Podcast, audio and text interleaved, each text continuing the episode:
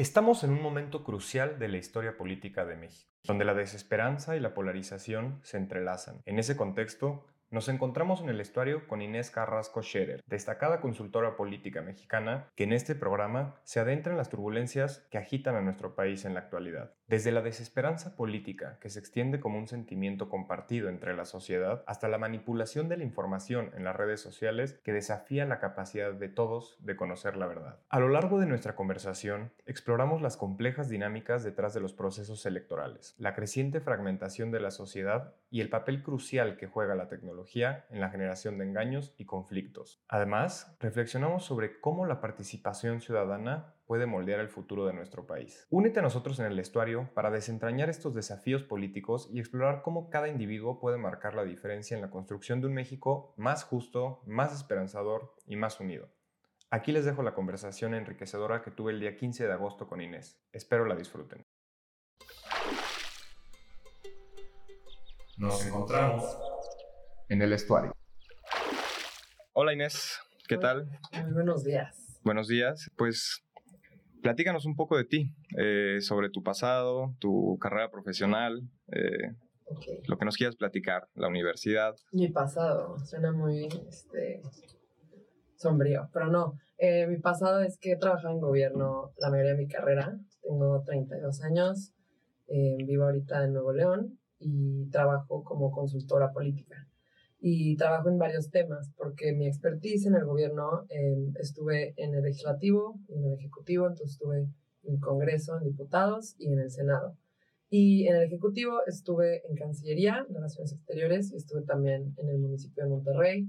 Y pues un poco antes de eso en la universidad también trabajé en la Embajada de, México en Londres y, este, y en distintos espacios hice pasantías y este, prácticas profesionales, ¿no? Pero más que nada me he enfocado en el servicio público, que yo creo que tiene un valor inmenso y creo que la ciudadanía eh, tendría, tendría para bien entender más qué es la política más allá de solo los políticos, no solo las personas por las que votamos o que vemos en la tele, porque pues el Estado mexicano es enorme, es un aparato enorme, inmenso y, tiene muchísimos espacios de, de, mejora y tiene muchísimos espacios también que, que deberían de ser más cercanos a la ciudadanía para, realmente fomentar pues, una democracia, digamos, funcional, ¿no?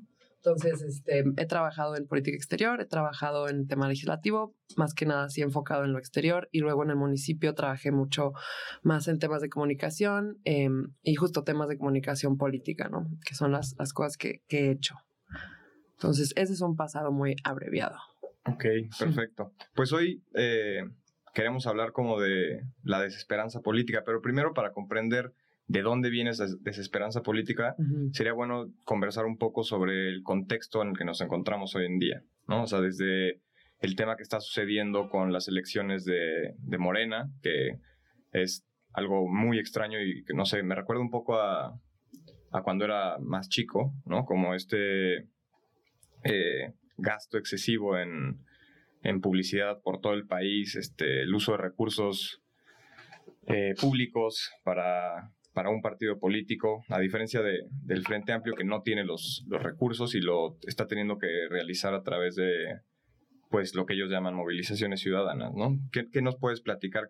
¿Tú qué observas sobre el contexto político hoy en día en México? Pues creo que justo lo primero que dijiste, ¿no? Cuando, cuando me invitaron aquí a, a platicar, un poco lo que yo mencioné es que a mí me interesaba hablar de la desesperanza política, que creo que es pues un sentimiento que todos podemos compartir a distintas intensidades en distintos momentos, pero creo que ahorita es cuando empieza a ser más latente esa desesperanza porque justo ya empezó un proceso electoral, como tú bien mencionas, con muchísimo anticipo y como bien dices, muy confuso para la ciudadanía, muy diferente a lo que hemos estado acostumbrados recientemente.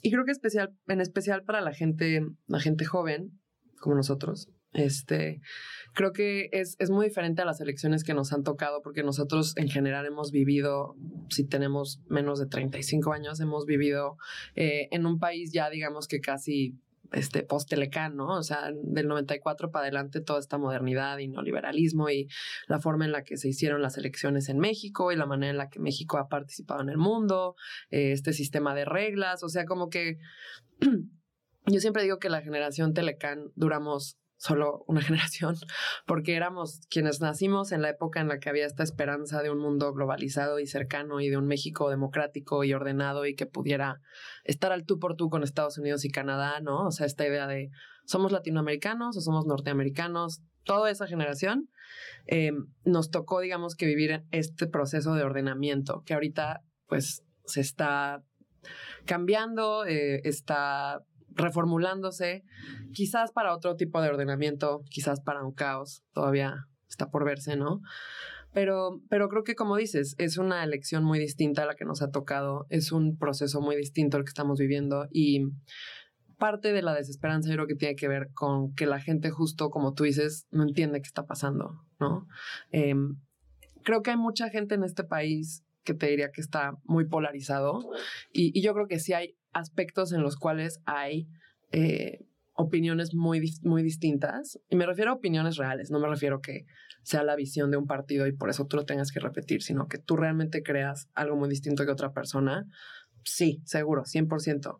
Pero yo creo que más que polarizado, este país está muy dividido en cómo quiere encontrar muchas soluciones a los problemas que todos sabemos que tenemos, ¿no? O sea, la violencia, la pobreza, la desigualdad, Em, eh, el rezago educativo, el rezago en salud ahora. Eh, creo que todos podemos estar, creo que esos son problemas reales. El tema es, eh, ahorita tenemos un presidente que tiene un diagnóstico y una manera de, de, buscar resolver estos problemas muy distinta a la que habíamos estado acostumbrados. Y creo que eso ha, pues ha levantado, digamos, muchas piedras, ha cambiado mucha, mucho la discusión. Lo cual a mí me parece muy bien en el sentido de que por fin muchísima gente que había dado por hecho muchas cosas se está involucrando y se está informando. Entonces, hoy más que nunca, la gente está opinando y participando en la política, eh, lo cual me parece increíble, padrísimo, muy bien. El problema es que también ahorita tenemos más acceso a la información que nunca, hay más acceso a este tipo de canales y este tipo de espacios donde todas las personas pueden, pueden participar y pueden opinar. Entonces yo creo que eso es lo que genera eh, un sentimiento de cansancio, de fatiga, ves las noticias, todo está mal, eh, ves los reportajes, todo está horrible, los periódicos igual, y luego escuchas opiniones y todo el mundo te dice cosas pues muy fatalistas, muy terribles, hay muchísima, hay mucho dinero en, en el miedo, ¿no? Hay mucho dinero en generar miedo. Entonces, vende muchísimo más tú decir, claro que nos vamos a convertir en Venezuela, que también, por cierto, o sea, hacia nuestros escuchas venezolanos o amigos venezolanos, pues, ¿qué significa eso, no? Venezuela, ¿cuándo? ¿En qué momento? Este, ¿a qué, te estás refiriendo? ¿No? Porque también creo que son, son estos digo, se generan estos espectros, ¿no? Comunismo, Venezuela, este, em, Estados Unidos bajo Trump, eh, no sé, se generan muchos espacios que motivan mucho miedo y yo creo que hoy en México estamos ante un proceso electoral sin precedentes, con información por todos lados y, y con mucha gente que, que, realmente no sabe pues dónde puede, dónde le toca participar, o sea, como ciudadano, dónde entras. Hay una de las cosas que dijiste me, me llama mucho la atención porque yo siempre he sentido que yo le doy más importancia que, que otras personas y es justo este tema de, de, la polarización, o sea, como la fragmentación de la sociedad. Eh, yo siempre he dado mucha importancia a eso porque creo que es muy importante en el sentido de que la capacidad de poder generar un diálogo es el preámbulo para poder generar una comunidad, ¿no? La capacidad de poder llegar a un acuerdo común entre dos partes, eso es lo que te permite poder establecer este, una comunidad y una sociedad de comunidades que pueden organizarse y tomar decisiones en conjunto para el beneficio de la totalidad, ¿no? de, para el beneficio de todos. Eh, por ejemplo, eh, Harari, ¿no? Igual no a Harari, es el que explica en Sapiens este, cómo es que llegamos a ser lo que somos, ¿no? O sea, y todo fue por una diferencia de, de números. O sea, el ser humano, a diferencia de, no sé, el Homo erectus, Australopithecus, Homo florensis, etc., eh, se, se, aglomeraba en una mayor cantidad de... O sea, su civilización o su sociedad, en lugar de ser 30, eran 200, eran 500, contra el Australopithecus, que inclusive era más alto, eh, más inteligente, o por lo menos con un cerebro más grande. Y, el, y los que quedamos fuimos nosotros. Y justamente la diferencia que, que teníamos con, con ellos era la capacidad de organizarnos, de entendernos, de, de, comprender cuáles los, eran los problemas que teníamos en común. Y creo que eso es algo que ya llevamos muchos años que nos viene atacando en, en el sentido de dividirnos, ¿no? O sea, como eh, inclusive eh, el, el, género, hombres, mujeres, este, es, es una fragmentación que que es constante y que creo que se justo el, como el miedo eh, vende y vende muy bien y el, el coraje, el odio, eh, todos esos sentimientos son algo que supongo que estamos predispuestos a, hacer clic, a, a, interesarnos, ¿no? a, saber más sobre eso. Y creo que ese ese es también uno de los problemas que tenemos hoy en día, es justamente que desde el, desde las esferas de poder se manejan mensajes que son eh, sobre polarizadores, de, no son de, unirnos, sino son como de diferenciarnos y poder encontrar las diferencias en lugar de poder celebrar las, o sea, lo diverso que somos, las, todas las diferencias que tenemos, que creo que es algo que, que es algo que necesitamos mucho. Como también creo que en el 2018 necesitábamos eh, justo todo este proceso que ha venido de poder entender la importancia que tiene todos y cada uno de los seres humanos y de, bueno, de los mexicanos, hablando en específico, creo que también es muy importante que entendamos hoy que necesitamos acercarnos, que necesitamos generar comunidad. Pero, por ejemplo, a lo que dices de, de porque estoy de acuerdo, ¿no? O sea, la, la posibilidad de entablar diálogos y de generar comunidades y de conectar es pues donde está toda la fortaleza o la vasta mayoría de la fortaleza de, de, la humanidad, ¿no? En términos de política, de arte, de ingeniería, de ciencia, de lo que tú quieras.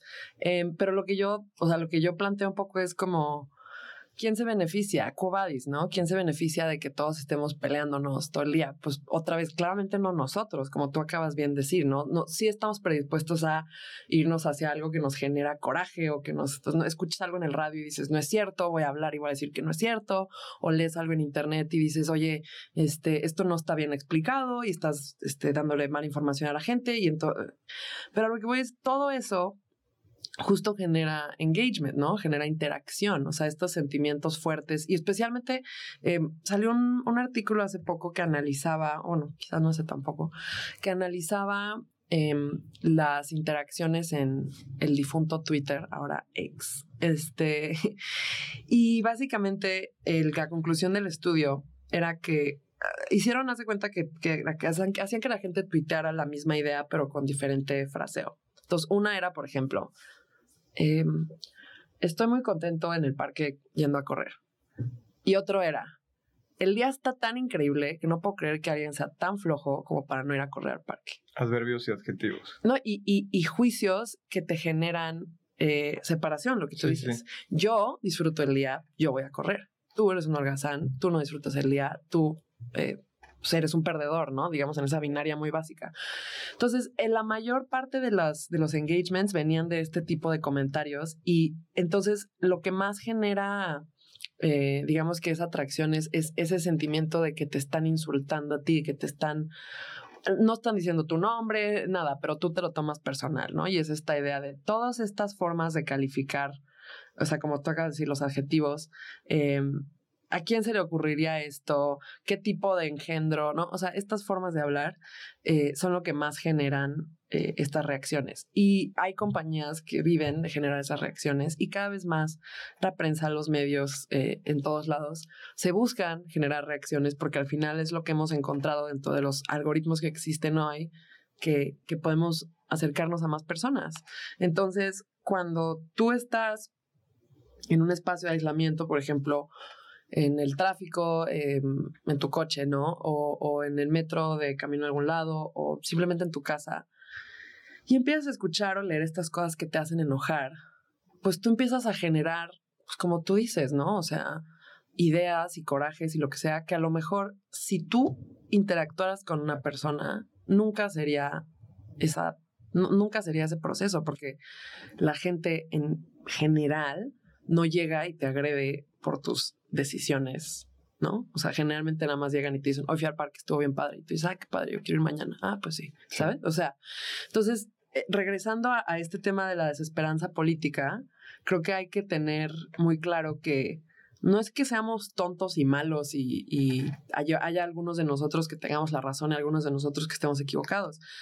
Es más bien que te digo, estamos como en un sistema ahorita por todo el tema tecnológico, por todo el tema de redes y cómo se han desarrollado todas las industrias, en la cual lo negativo y, lo que es más controversial y lo que más nos hace sentir, pues, como decíamos, humillación, enojo, este, etcétera, es lo que más nos rodea. Entonces yo digo, sí, tenemos ideas diferentes en este país, estoy segurísima pero la manera en la que nos hacen creer que estamos fragmentados, yo me resisto mucho a aceptarla, porque simplemente, pues, otra vez, no es cierto. O sea, yo, yo no creo que la mayoría de la gente en este país crea las cosas más, digamos que ridículas que hemos escuchado, ¿no? Por ejemplo, recientemente eh, los aspirantes a la presidencia del lado de, de Morena eh, hablaron de sus ¿cómo se llama? Sus, sus, declaraciones financieras, ¿no? Sus, sus bienes y todas las cosas que, que, tienen, que obviamente esto es una medida anticorrupción para que pues podamos saber si hay un enriquecimiento ilícito, etcétera. Y pues resulta que muchos de ellos no tienen nada, no tienen coches, no tienen casas. Yo creo que la mayoría de los mexicanos, una vasta mayoría te diría, no te creo. Aunque, aunque en eso no significa que crean que son unos corruptos o que son terribles, o sea, no, no es el extremo de decir, no les creo porque seguro tienen 10 casas en Miami, pero yo creo que todos podríamos decir, pues, suena raro, ¿no? Que alguien que haya trabajado 40 años no tenga un coche, un departamento, ¿no? O sea... O sea, si, pensamos tantito, lo primero que viene a la mente es de que a nombre de quién está todo. Exacto. Porque si tú no tienes nada... Exacto.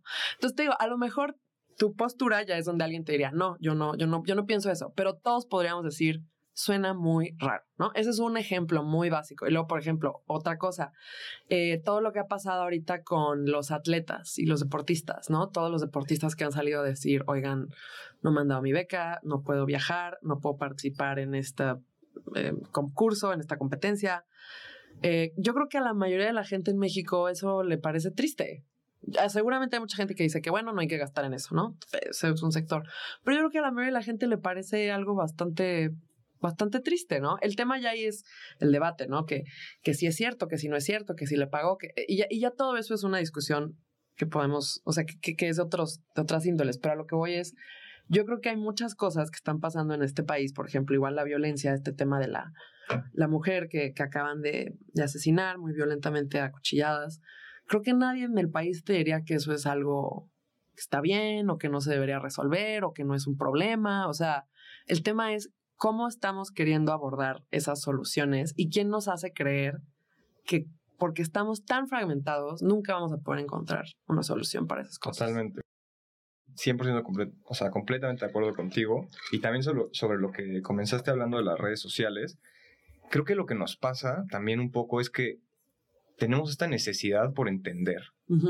Y esa necesidad por entender nos hace simplificar y, y reducir y cosificar y encasillar las cosas. Y, eso nos, nos termina gustando porque nos hace más fácil la vida. Y creo que es algo en lo que tendríamos que también trabajar mucho, en, comprender de que simplificar las, las situaciones que nos rodean no, es, no es necesariamente algo bueno. O sea, debemos entender que cuando algo está bien también está mal, cuando algo está mal también está bien, y poder vivir en estas ambivalencias en las que no, las cosas no se definen y, inclusive uno mismo no se define, ¿no? O sea, no, somos lo mismo toda nuestra vida y, es importante entender, entender esa parte. Y justo creo que ahorita que, que dices esto de, de, encasillarnos y darnos cuenta que no todo, digo, creo que otra vez es una de las tristes eh, realizaciones de volverte adulto, ¿no? O sea, las cosas que pensaste que eran buenas no son tan buenas, las cosas que pensaste que eran malas pues no son tan malas. Entonces, ¿cómo te ubicas tú en eso, no? Y por ejemplo, creo que una, una un ejemplo de eso es ahorita lo que está pasando en estas precampañas, que son ilegales. Es ilegal lo que está haciendo todas las corcholatas de Morena y es ilegal todo lo que está haciendo todo el frente y todo, todo está mal, todo está en contra de la ley electoral, todo está violando los tiempos, está siendo contrario a las cosas que pues llevamos 20 años tratando de construir. Está mal.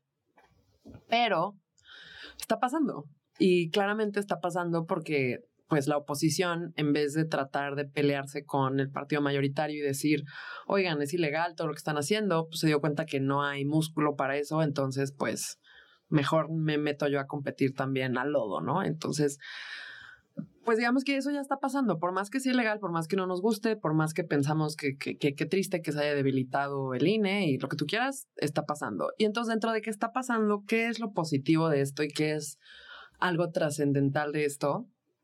Pues que por primera vez los ciudadanos estamos teniendo una cercanía que otra vez no es transparente porque no está regulado por ninguna de las instancias de transparencia y no está enmarcado dentro de ninguna de las leyes que hemos hecho, entonces no es transparente, pero es un ejercicio público de selección de candidatos que es algo que es muy común en muchos países y en México no. En México estamos muy acostumbrados y hasta ahorita estamos muy eh, conchudos dentro de la idea de que pues yo voy a llegar el 5 de junio, 6 de junio, 6 de julio eh, a votar y pues ahí me van a decir quiénes son, ¿no?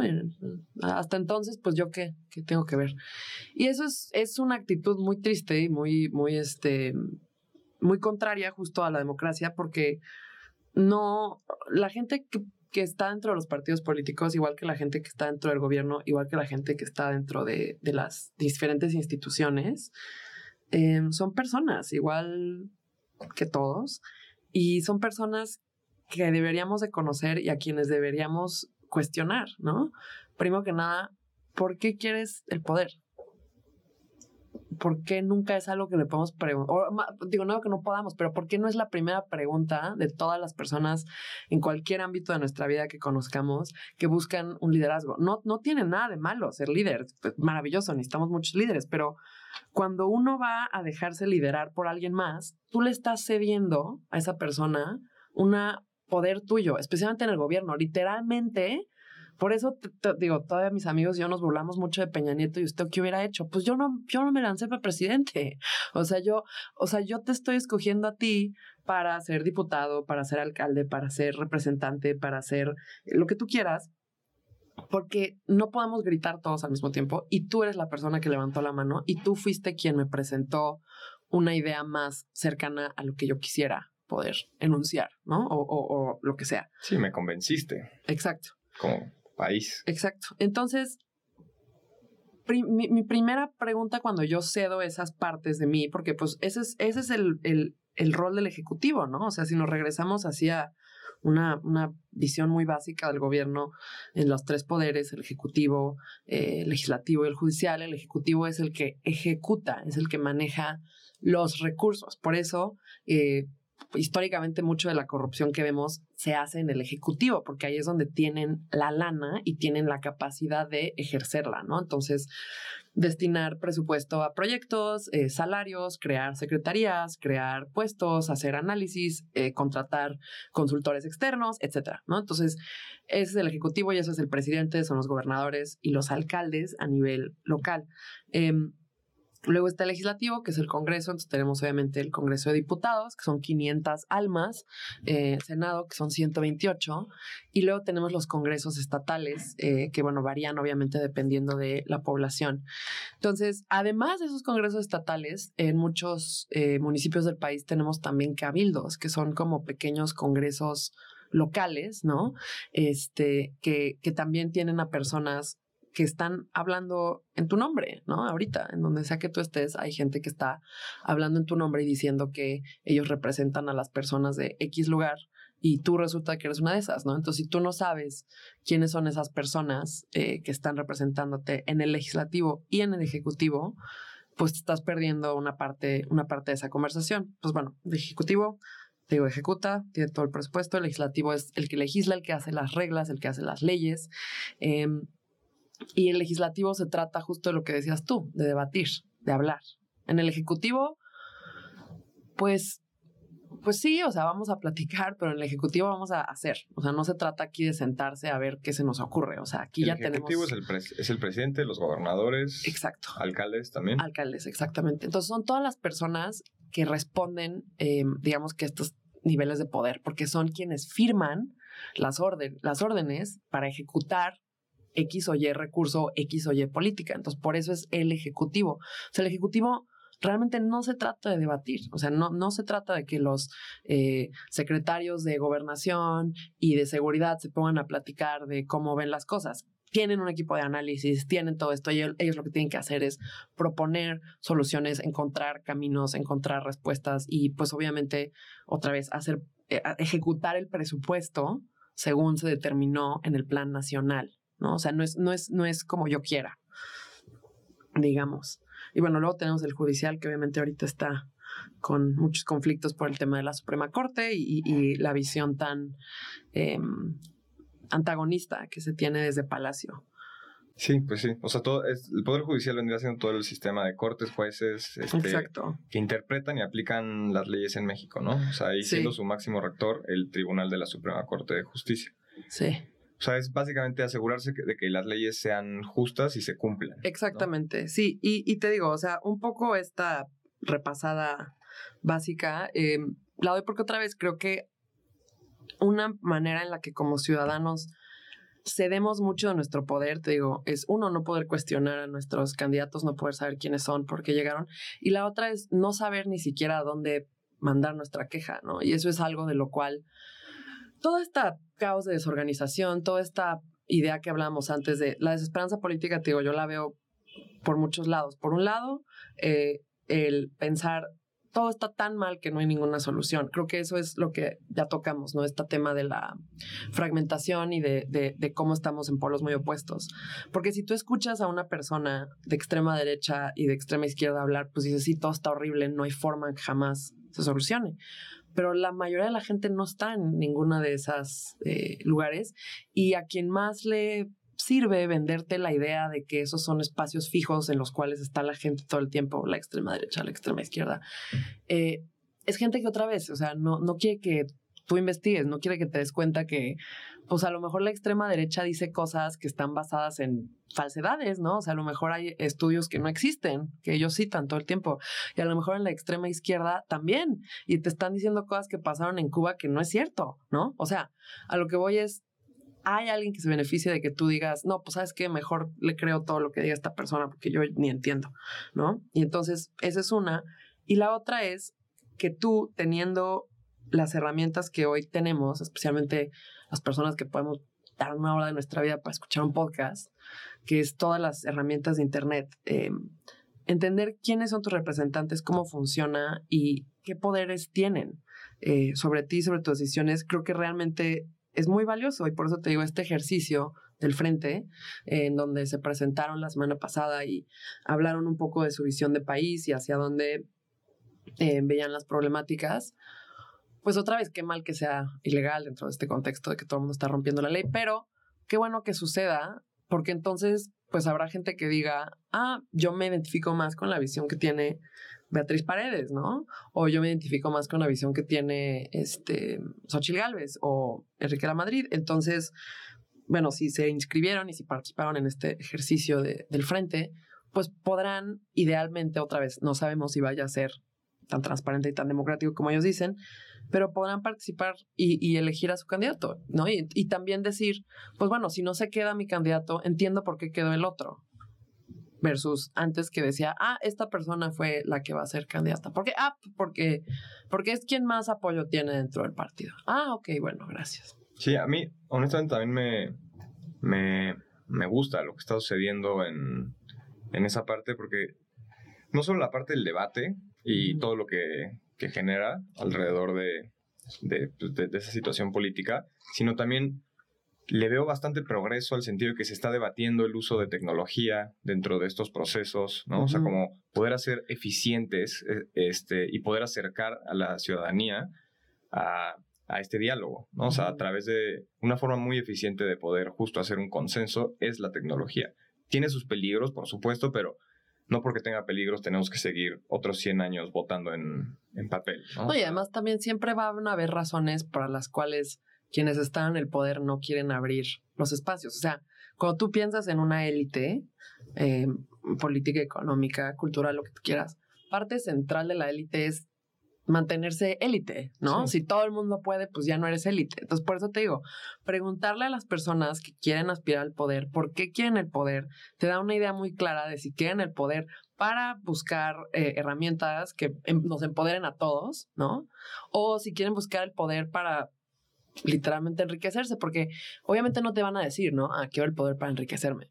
Pero si tú ves eh, otra vez a diferentes candidatos y candidatas y tú estás expuesto a estos niveles de discusión, te vas a dar cuenta cuando le pregunten a alguien, oye, ¿y tú qué opinas de eh, el tema de, de la pobreza del campo? Pues cuando no hayan hecho la tarea no van a saber qué decir y van a decir, ah, sí, la queremos resolver.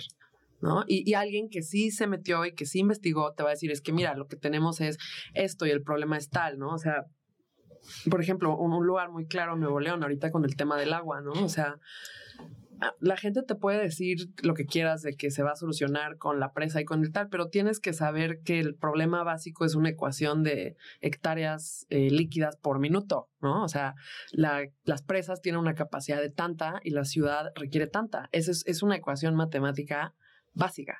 Y entonces ya de ahí, pues te vas a toda la parte técnica, ¿no? ¿Cuántas presas toma? ¿Cuánto no sé qué? Y ahí es donde yo creo como ciudadanos ya pues es muy difícil que tú puedas decir todos somos este, ingenieros, ¿no? En empresas, pues no.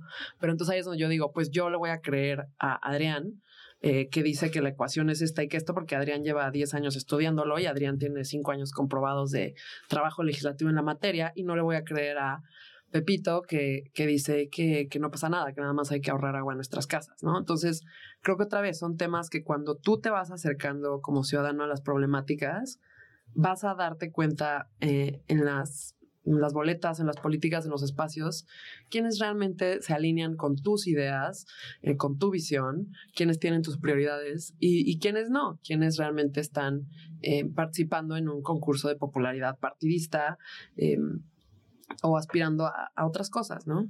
Y que hoy se vuelve, digo, no sé si más importante que nunca, pero Hoy es exageradamente importante como eh, sociedad involucrarnos políticamente por la situación que estamos viviendo. Por ejemplo, en Monterrey hay un problema de, de agua, pero, pero no es en Monterrey, es, es una zona geográfica eh, enorme que Estados Unidos, inclusive con California, el río Bravo, lleva ya muchos años teniendo un grave conflicto entre estados de cómo se va a distribuir el, el agua, ¿no? Por ejemplo. Y nosotros ahorita estamos empezando a, a sufrirlo, ¿no? Y en la Ciudad de México hay, hay bastantes problemas de agua, pero no a un nivel aún. Eh, por, por, ejemplo, sé que en Iztapalapa sí ya llevamos bastantes años sufriendo con, con el agua, pero no nos ha llegado aún el, el, golpe más fuerte, ¿no? Tal vez porque somos un valle, tal vez porque estamos este, acabándonos el manto freático, no sé por qué sea, pero, pero sí son cuestiones que van a ser muy importantes, o sea, que la sociedad realmente seleccione al candidato que, que va a ayudar en el sentido de las necesidades que tiene esa comunidad, esa sociedad, etc. Y creo que tocas un tema muy, muy ligado a la desesperanza, que es el tema medioambiental, que yo creo que pues, se siente Digo, no sé, no sé qué se sienta más difícil de resolver, eso o la corrupción en México, pero, pero son como que estos problemas que se ven como... O el crimen organizado. O el crimen organizado, este, pero que lo ves como, como tú dices, no es, no es nuestro, no es local, no es algo que pueda resolverse con involucramiento local. Pero te digo, yo creo que la, la, la forma de luchar contra, contra la desesperanza que ahorita digo, hemos hablado de la política en términos de los candidatos, pero yo me refiero a la política en términos de los temas que, que se abordan en la política. Eh, y creo que un tema muy desesperanzador justo es el, el, cambio climático por lo poco que vemos actuar a nuestro gobierno particularmente y incluso a otros gobiernos de países mucho más desarrollados, pues yo creo que también desde acá decimos, oigan, pues ustedes que sí pueden deberían de, deberían de hacer más, ¿no? Este, y, y, y también por, por lo mucho que nos afecta a nosotros directamente, ¿no? La, la contaminación, la falta de agua, el calor extremo, este, las sequías, los incendios, creo que todos ya a estas alturas hemos sido tocados personalmente por, por alguna de esas problemáticas, aunque sea en algo tan, eh, tan poco, digamos, extremo como tuve que cancelar unas vacaciones o tuve que cambiar planes porque había un incendio o porque había una inundación. O sea. O no pude dormir bien exacto. dos semanas porque estábamos a 48 grados centígrados. Exacto. O sea, desde, digo, desde cosas que realmente no amenazan tu, tu integridad física hasta pues eh, cosas que sí, ¿no? Que igual ahorita, por ejemplo, los incendios de, de Hawái, pues han cobrado, han cobrado, creo, creo, que es el incendio más grande ahorita en Estados Unidos en términos de, de pérdidas humanas. Eh, Entonces, yo creo que se siente muy grande por eso, pero también creo que todos los problemas a los cuales nos enfrentemos, que sean problemas que realmente tienen un fondo histórico, económico, otra vez político, o sea, el cambio climático no es algo que ocurrió por coincidencia, ¿no? Hay, muchas decisiones históricas que, que, nos llevaron a este momento.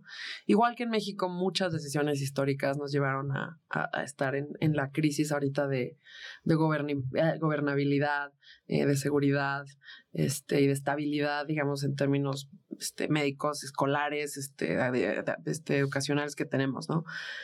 Em, y creo que lo primero es que cuando te empiezas a involucrar en algo, este, y hay un artículo muy bonito que se me olvida el autor, ahorita lo voy a buscar, pero es un artículo muy bonito que salió en 2011 en el New York Times, que se llama eh, Que te guste es para cobardes, ve a donde duele, ¿no? Es liking is for cowards, go for what hurts.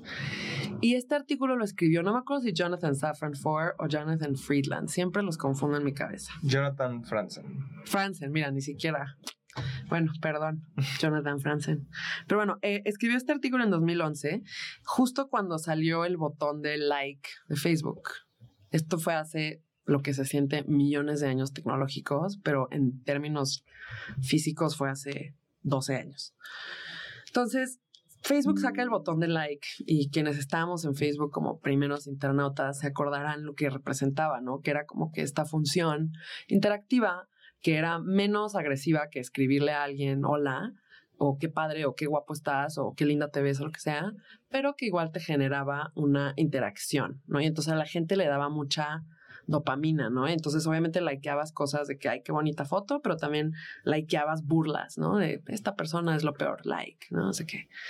Em, y Jonathan Safran Foer escribe este artículo, digo, perdón, Jonathan Franzen escribe este artículo diciendo que liking, o sea, que, te guste algo es, es, de cobardes, ¿no? Que la vida y las pasiones y, y todo lo que vale la pena eh, no te pueden solo gustar, ¿no? Si te casas con alguien y estás con ellos 50 años hasta que se mueran, pues no es porque te gustaban, ¿no? O sea, es porque estabas enamorado y estabas, este, lo, lo amabas. Y lo que él decía es que el amor es, es muy transformador porque te hace, em, pues, entender las cosas con una con una perspectiva completamente diferente porque no se trata de que sean perfectas o de que sean bonitas o de que sean buenas, sino se trata de lo que esa pasión, esa persona, esa cosa, ¿no? Eh, despierta en ti.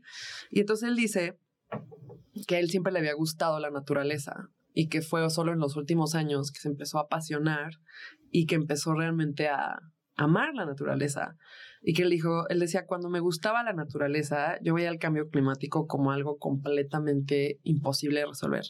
Cuando me empecé a apasionar y amar la naturaleza, me di cuenta que la naturaleza es muy resiliente y que hay muchas cosas que yo jamás hubiera visto cuando solo me gustaba, cuando yo solo pasaba por el bosque de repente y, levantaba la cabeza, ahora que llevo mis binoculares y estoy cinco horas cada tres días o lo que tú quieras, ¿no?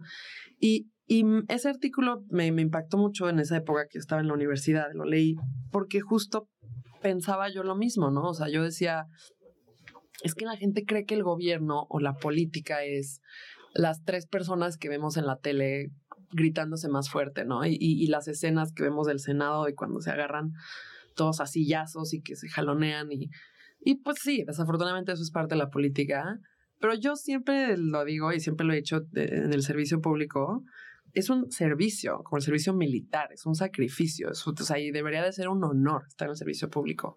Pero sí, sí lo es, ¿no? O sea, yo conozco a bastantes personas que, que justamente trabajan tras bambalinas dentro del servicio público y todas y cada una de ellas están eh, bastante orgullosas de poder contribuir a pues a que los engranes sigan girando, ¿no? al orden de, de, las cosas en, dentro de la sociedad.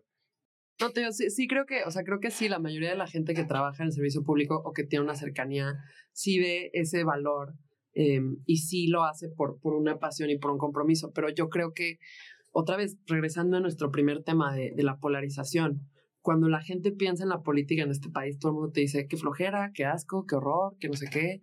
Y la realidad que yo te digo es, la mayoría de la gente no se siente así, porque cuando hablas con la gente y cuando empiezas a desmenuzar un poco estas ideas, te das cuenta que, pues claro que a todo el mundo nos da horror y nos parece aborrente leer los eh, casos de corrupción todos los días, pero te, te puedo asegurar que a la misma gente, si no es que a más gente, le emociona leer los artículos de cuando eh, logran rescatar a la vaquita marina o, lo que tú quieras, que sea una noticia positiva que totalmente tiene que ver con política.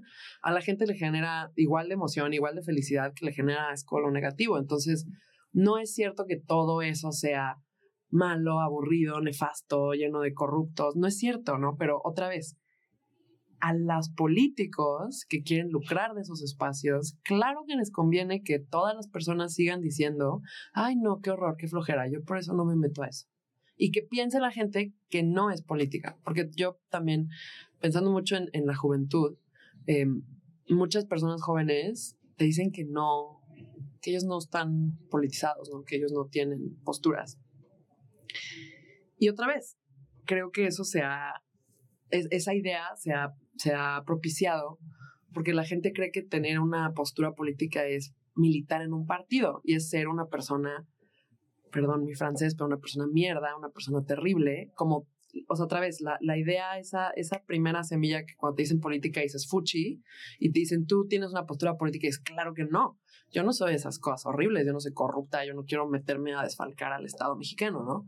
Y es como, pero es que nada de eso, esas son líneas que se han creado justo para fomentar esta polémica, para fomentar esta división, que no son reales. Todos somos políticos, todos tenemos posturas y todos tenemos algo que contribuir, ¿no? No todos tenemos que trabajar en la política, eso sí estoy de acuerdo. Sí, completamente de acuerdo. O sea, sí creo que eh, como, como, como tú expresas la postura política, este, en el fondo todos tenemos una. O sea. Muchas, sí. Ah, sí, claro. O sea, tenemos múltiples. Vemos la, la vida de, de, cierta forma respecto a el feminismo, respecto a la economía, respecto a eh, el orden público, ¿no? Eh, los contratos sociales, ¿no? Cómo se debe comportar alguien en la calle, si está bien este, lo que está usando esta persona, ¿no? Todos estos conceptos eh, son posturas, son posturas políticas de, de, cómo entendemos, de cómo entendemos la vida.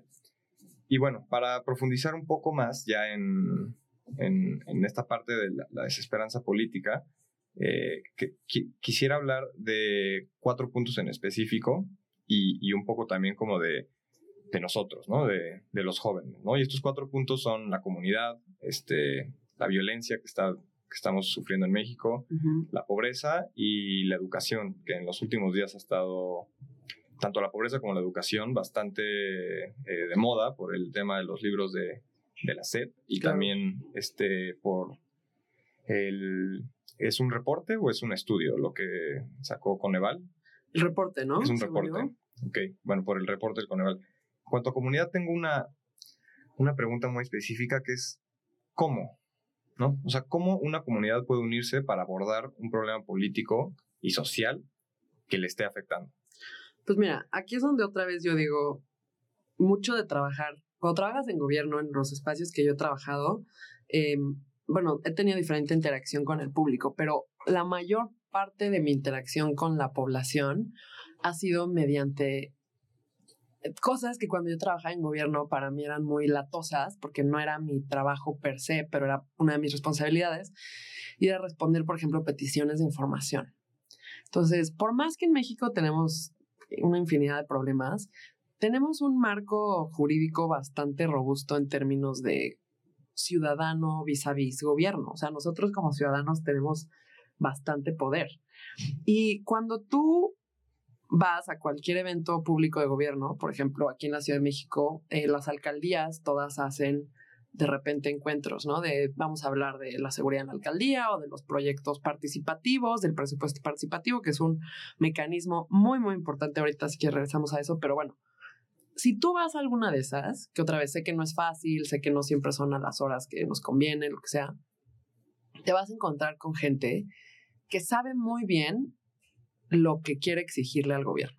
Porque la gente que está encima del gobierno es gente que o trabajó en gobierno o se las lleva peleando muchos años o nada más es muy insistente, pero esa gente son líderes, esa gente son estoy seguro que todos tenemos un vecino que ha metido una queja o que ha metido una petición o que todos, porque en México eh, somos una sociedad muy activa, gracias a Dios, eh, que, que a lo mejor está atomizada, ¿no? Pero el tema es que si tú empiezas a pensar en qué te preocupa o qué te molesta o qué te gustaría mejorar, tienes que irte a la fuente de la cosa que más flojera te dé y lo que más fuchi se vea, ¿no? Uf, qué flojera ir a una reunión vecinal de Sandra Cuevas. Pues sí, pero si nunca vas a esa reunión, nunca te vas a enterar realmente lo que están planteando a tu comunidad, porque todo lo que vas a leer van a ser reportajes en medios que la mitad los pagó no sé quién y la otra mitad los pagó no sé qué otro, o eh, eh, tweets que igual van a ser campañas de desprestigio, o sea, hay, o sea, para generar este espacio de comunidad y para empezar a tú participar y para empezar a tú desenvolverte, tienes que empezarte a acercar a los espacios en donde esas cosas suceden, ¿no? Entonces, esto lo digo en términos de política a nivel local, ¿no? Porque realmente hay mucho presupuesto en los municipios y las alcaldías eh, para muchas cosas que pues no se están ejerciendo así porque nadie se queja y nadie dice nada y nadie se entera. Y, y la gente que sí se queja y sí hace cosas, por ejemplo, ¿no? Una es tú primero levántate y ve hacia lo que te interesa. Igual, por ejemplo, este, en temas de, de, te digo, de gobierno y de seguridad, hay muchas, muchos, muchos, muchas, muchas formas en esta, en la capital en especial, pero en el resto del país. Y lo primero es a través de estos foros públicos, porque el gobierno mexicano tiene muchas demandas y muchas, este, demandas me refiero a exigencias legales de hacer muchos procesos públicos. Entonces, Tú puedes ir a una sesión de cabildo, tú puedes ver el canal del Congreso desde la tranquilidad de tu propia casa, tú puedes checar la agenda, tú puedes hacer muchas de estas cosas para saber qué está pasando y acercarte a estos espacios y tío, en cuanto te acercas vas a encontrar a gente, porque otra vez este país tiene una sociedad civil muy activa, entonces siempre va a haber gente que esté protestando, siempre. A lo mejor algunas de las protestas en efecto son golpeteo político, lo que tú quieras, pero en cuanto tú más te vas acercando a estos espacios y más vas conociendo, más vas encontrando lo que decía Jonathan Franzen de las alternativas resilientes que existen entre los lugares que no puedes ver cuando estás muy lejos, ¿no? Entonces, lo primero es justo buscar una comunidad, encontrar una comunidad también. Obviamente las redes sociales, ahorita hemos hablado muy mal de ellas, ¿no? De que son para la desinformación y todo, pero maravillosamente también es donde puedes encontrar un millón de comunidades. Y, por ejemplo, yo creo que algo padrísimo de los influencers, que tienen muchas cosas muy cuestionables, es que puedes encontrar voces líderes en temas que a ti te apasionan y puedes usarlos como escuela y como base de comunidad, ¿no? O sea, encontrar alguien que se dedique a eh, defender el medio ambiente y entonces toda la gente que lo siga, pues digo, a lo mejor no toda quiere hacer comunidad, pero algunas otras tendrán colectivos, tendrán eh, recomendaciones de libros, de eh, espacios comunitarios, de, y entonces cuando te vas acercando a esta gente que comparte temas afines, vas, vas construyendo eso. Y luego ya que tienes esa comunidad, o sea, ya que tienes un espacio ¿Cómo puede esa comunidad fortalecerse? ¿Cómo puede multiplicarse? ¿Cómo puede ingerir, eh, tener más injerencia? Pues depende, ¿no? Depende de, cuáles sean las metas y depende de muchas cosas.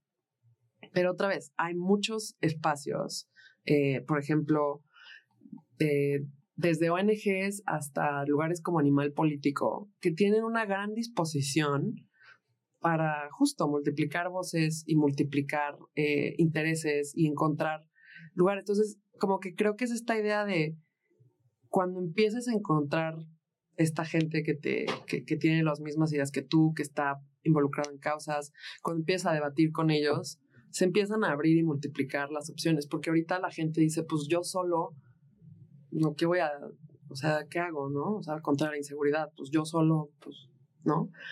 Pero pues en tu grupo de vecinos o en tu grupo de la universidad o en tu, este, con tus colegas. Y otra vez, hay cosas desde protestas, manifestaciones, etcétera, hasta recursos legales, meter amparos, meter peticiones de información, meterle presión al gobierno, ¿no? Entonces, hay, hay muchos espacios y hay muchos, muchos caminos, pero sí creo que todos empiezan con un, un compromiso y un involucramiento. Claro. También ahorita una de las cosas que dijiste me hizo pensar, pensar como en, no sé, nuestra comunidad como los jóvenes. Creo que tenemos un gran problema de tanto de desconexión como de falta de representación, ¿no? O sea, creo, que esta desesperanza política ya la venimos cargando de tiempo atrás y, tal vez sea una de las razones por las que somos el 31% de la población Sin embargo, solo ocupamos hasta el día de hoy el 15% de los cargos de, elección popular. Exacto, de los cargos de elección popular.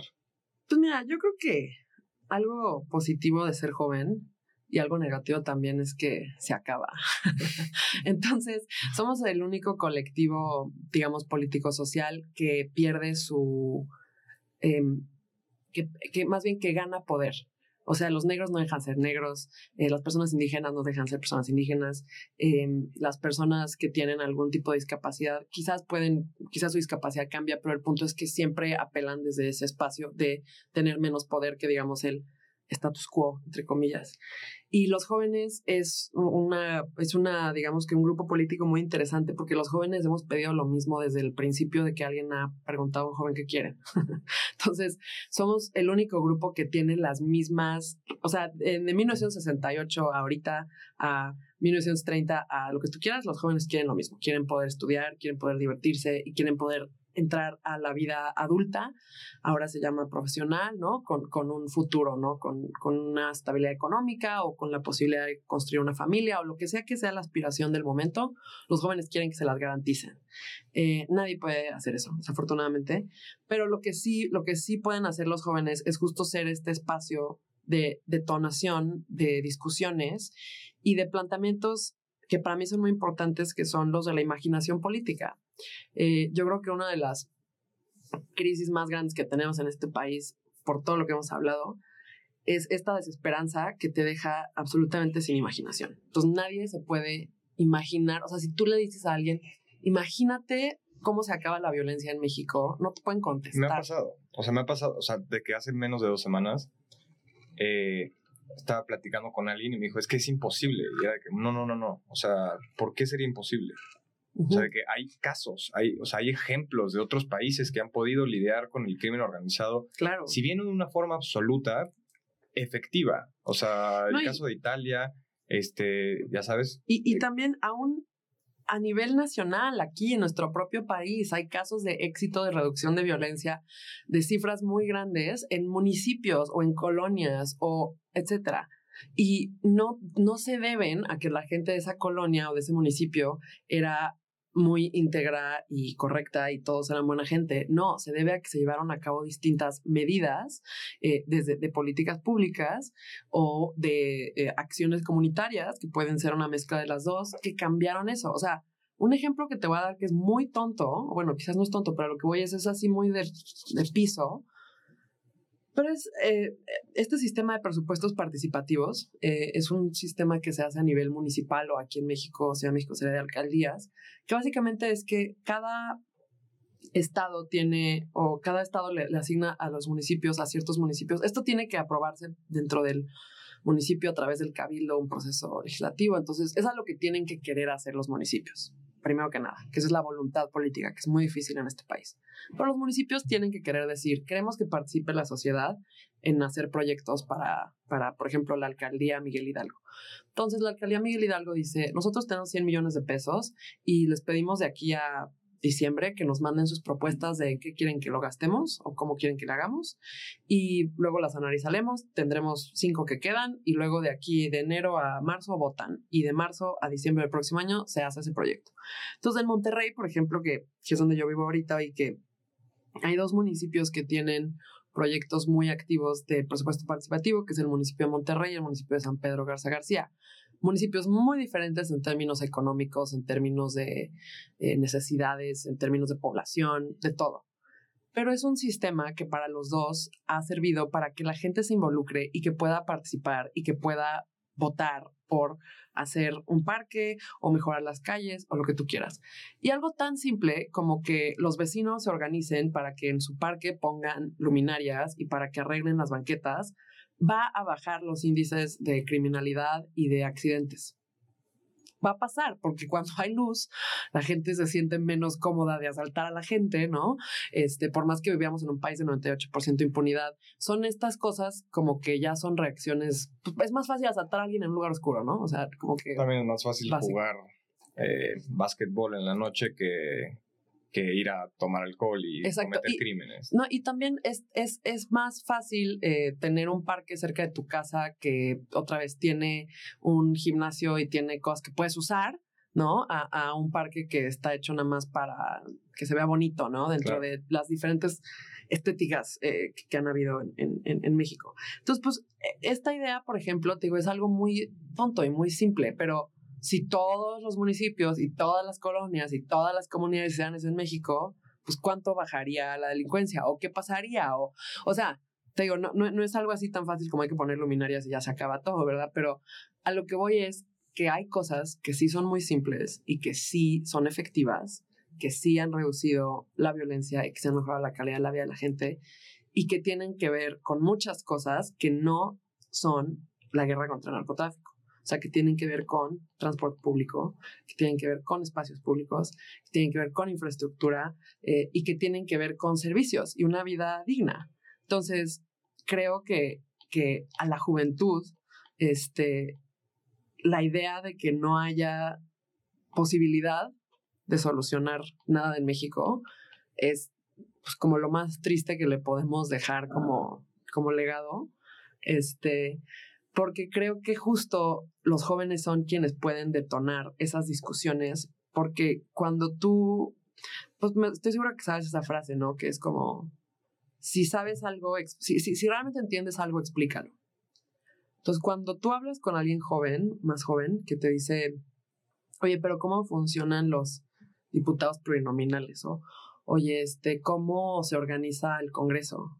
Y te empiezan a preguntar y a preguntar y a preguntar y dices, de hecho, la verdad, no sé. O sea, solo sé que es esta frase que es la que todos decimos, este, que son votos proporcionales, pero realmente no sé qué significa eso. O sea, yo, nunca he entendido.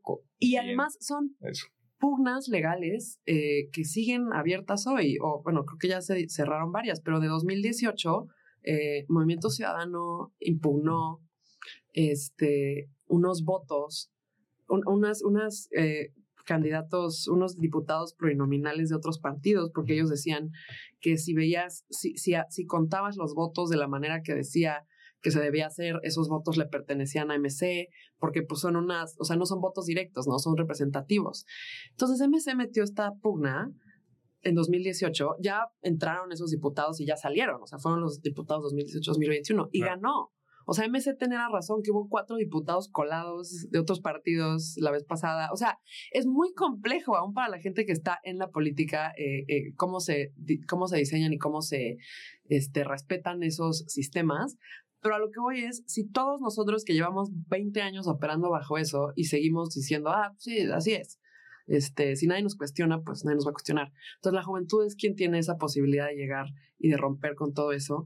Este, pero sí creo que, que la, la postura política de la juventud siempre, siempre debería de ser desde donde ellos están y no desde lo que los partidos quisieran que la juventud quisiera, que desafortunadamente yo así veo la participación de la mayoría de los jóvenes en la política en México.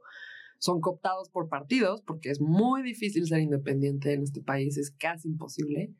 Entonces tienes que participar en un partido y si participas en un partido, entonces inmediatamente por alguna razón, la razón siendo que los partidos son muy este, jerárquicos y muy dogmáticos, todos, este, todo el mundo se acaba volviendo un vocero del partido, ¿no? O sea, ya pierdes, pierdes mucha de esta individualidad, eh, pierdes mucha de esta de este reto que generalmente te digo son los jóvenes a la política. Entonces, yo creo que sí, la juventud es muy importante, pero otra vez, no porque alguien sea joven y esté en un partido significa que representa tus intereses y no porque alguien sea joven y esté en un puesto de poder significa que tenga una visión distinta.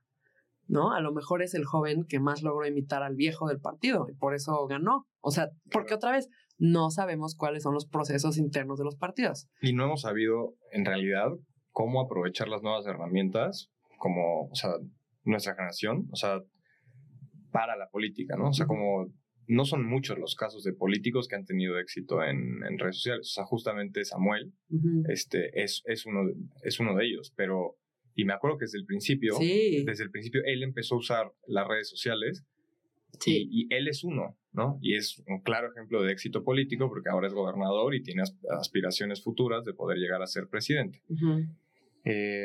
Él es uno, pero no hay tantos, ¿no? O sea, también creo que podría ser algo, o sea, se me ocurrió ahorita que estabas eh, diciendo todo esto, que dentro de los programas sociales que tanto han sido criticados, este, y que son una de las razones por las que la, la pobreza se puede decir que es algo también súper complejo de poder interpretar, pero se puede decir que ha venido disminuyendo dentro de este sexenio.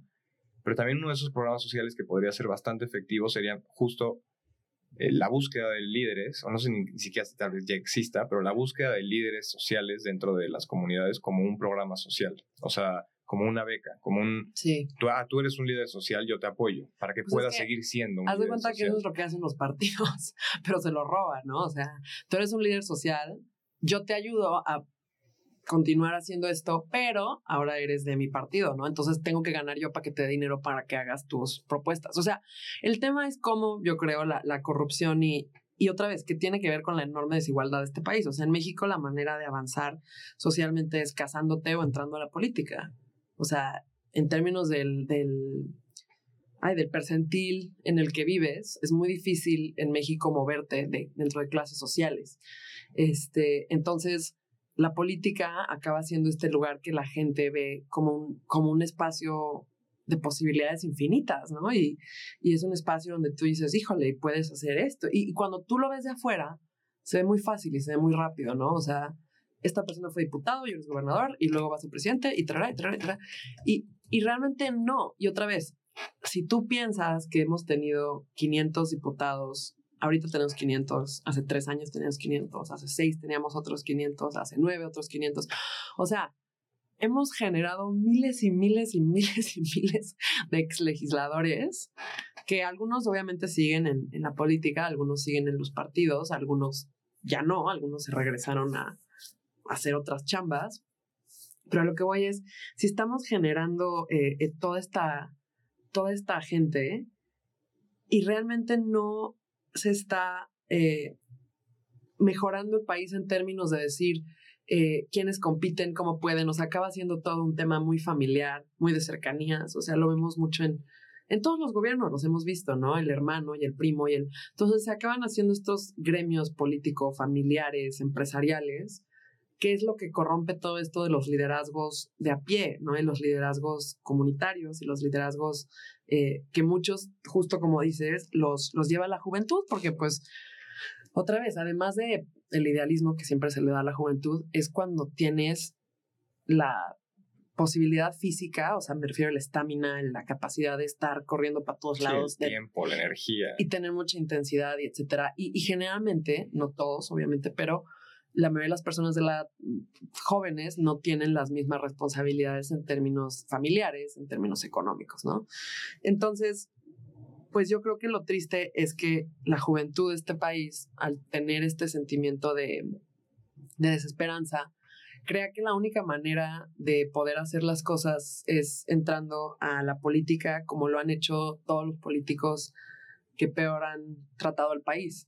Entonces yo creo que eso es, eso es uno de los síntomas de esta desesperanza, que la gente crea que la única forma de salvarse es tú ser el primero en el barco de rescate, ¿no? En vez de, en vez de decir, oigan, de hecho hay muchísimo rescatable en este país, de hecho hay muchísimos proyectos que te mencionaba yo, ¿no? En Nuevo León también hay, han avanzado mucho el tema de justicia cívica, que Escobedo es un municipio que lleva implementándolo 10 años, eh, que básicamente es justicia eh, comunitaria, ¿no? Que tiene que ver con multas o, como digamos que penas comunitarias que no son que te metan a la cárcel.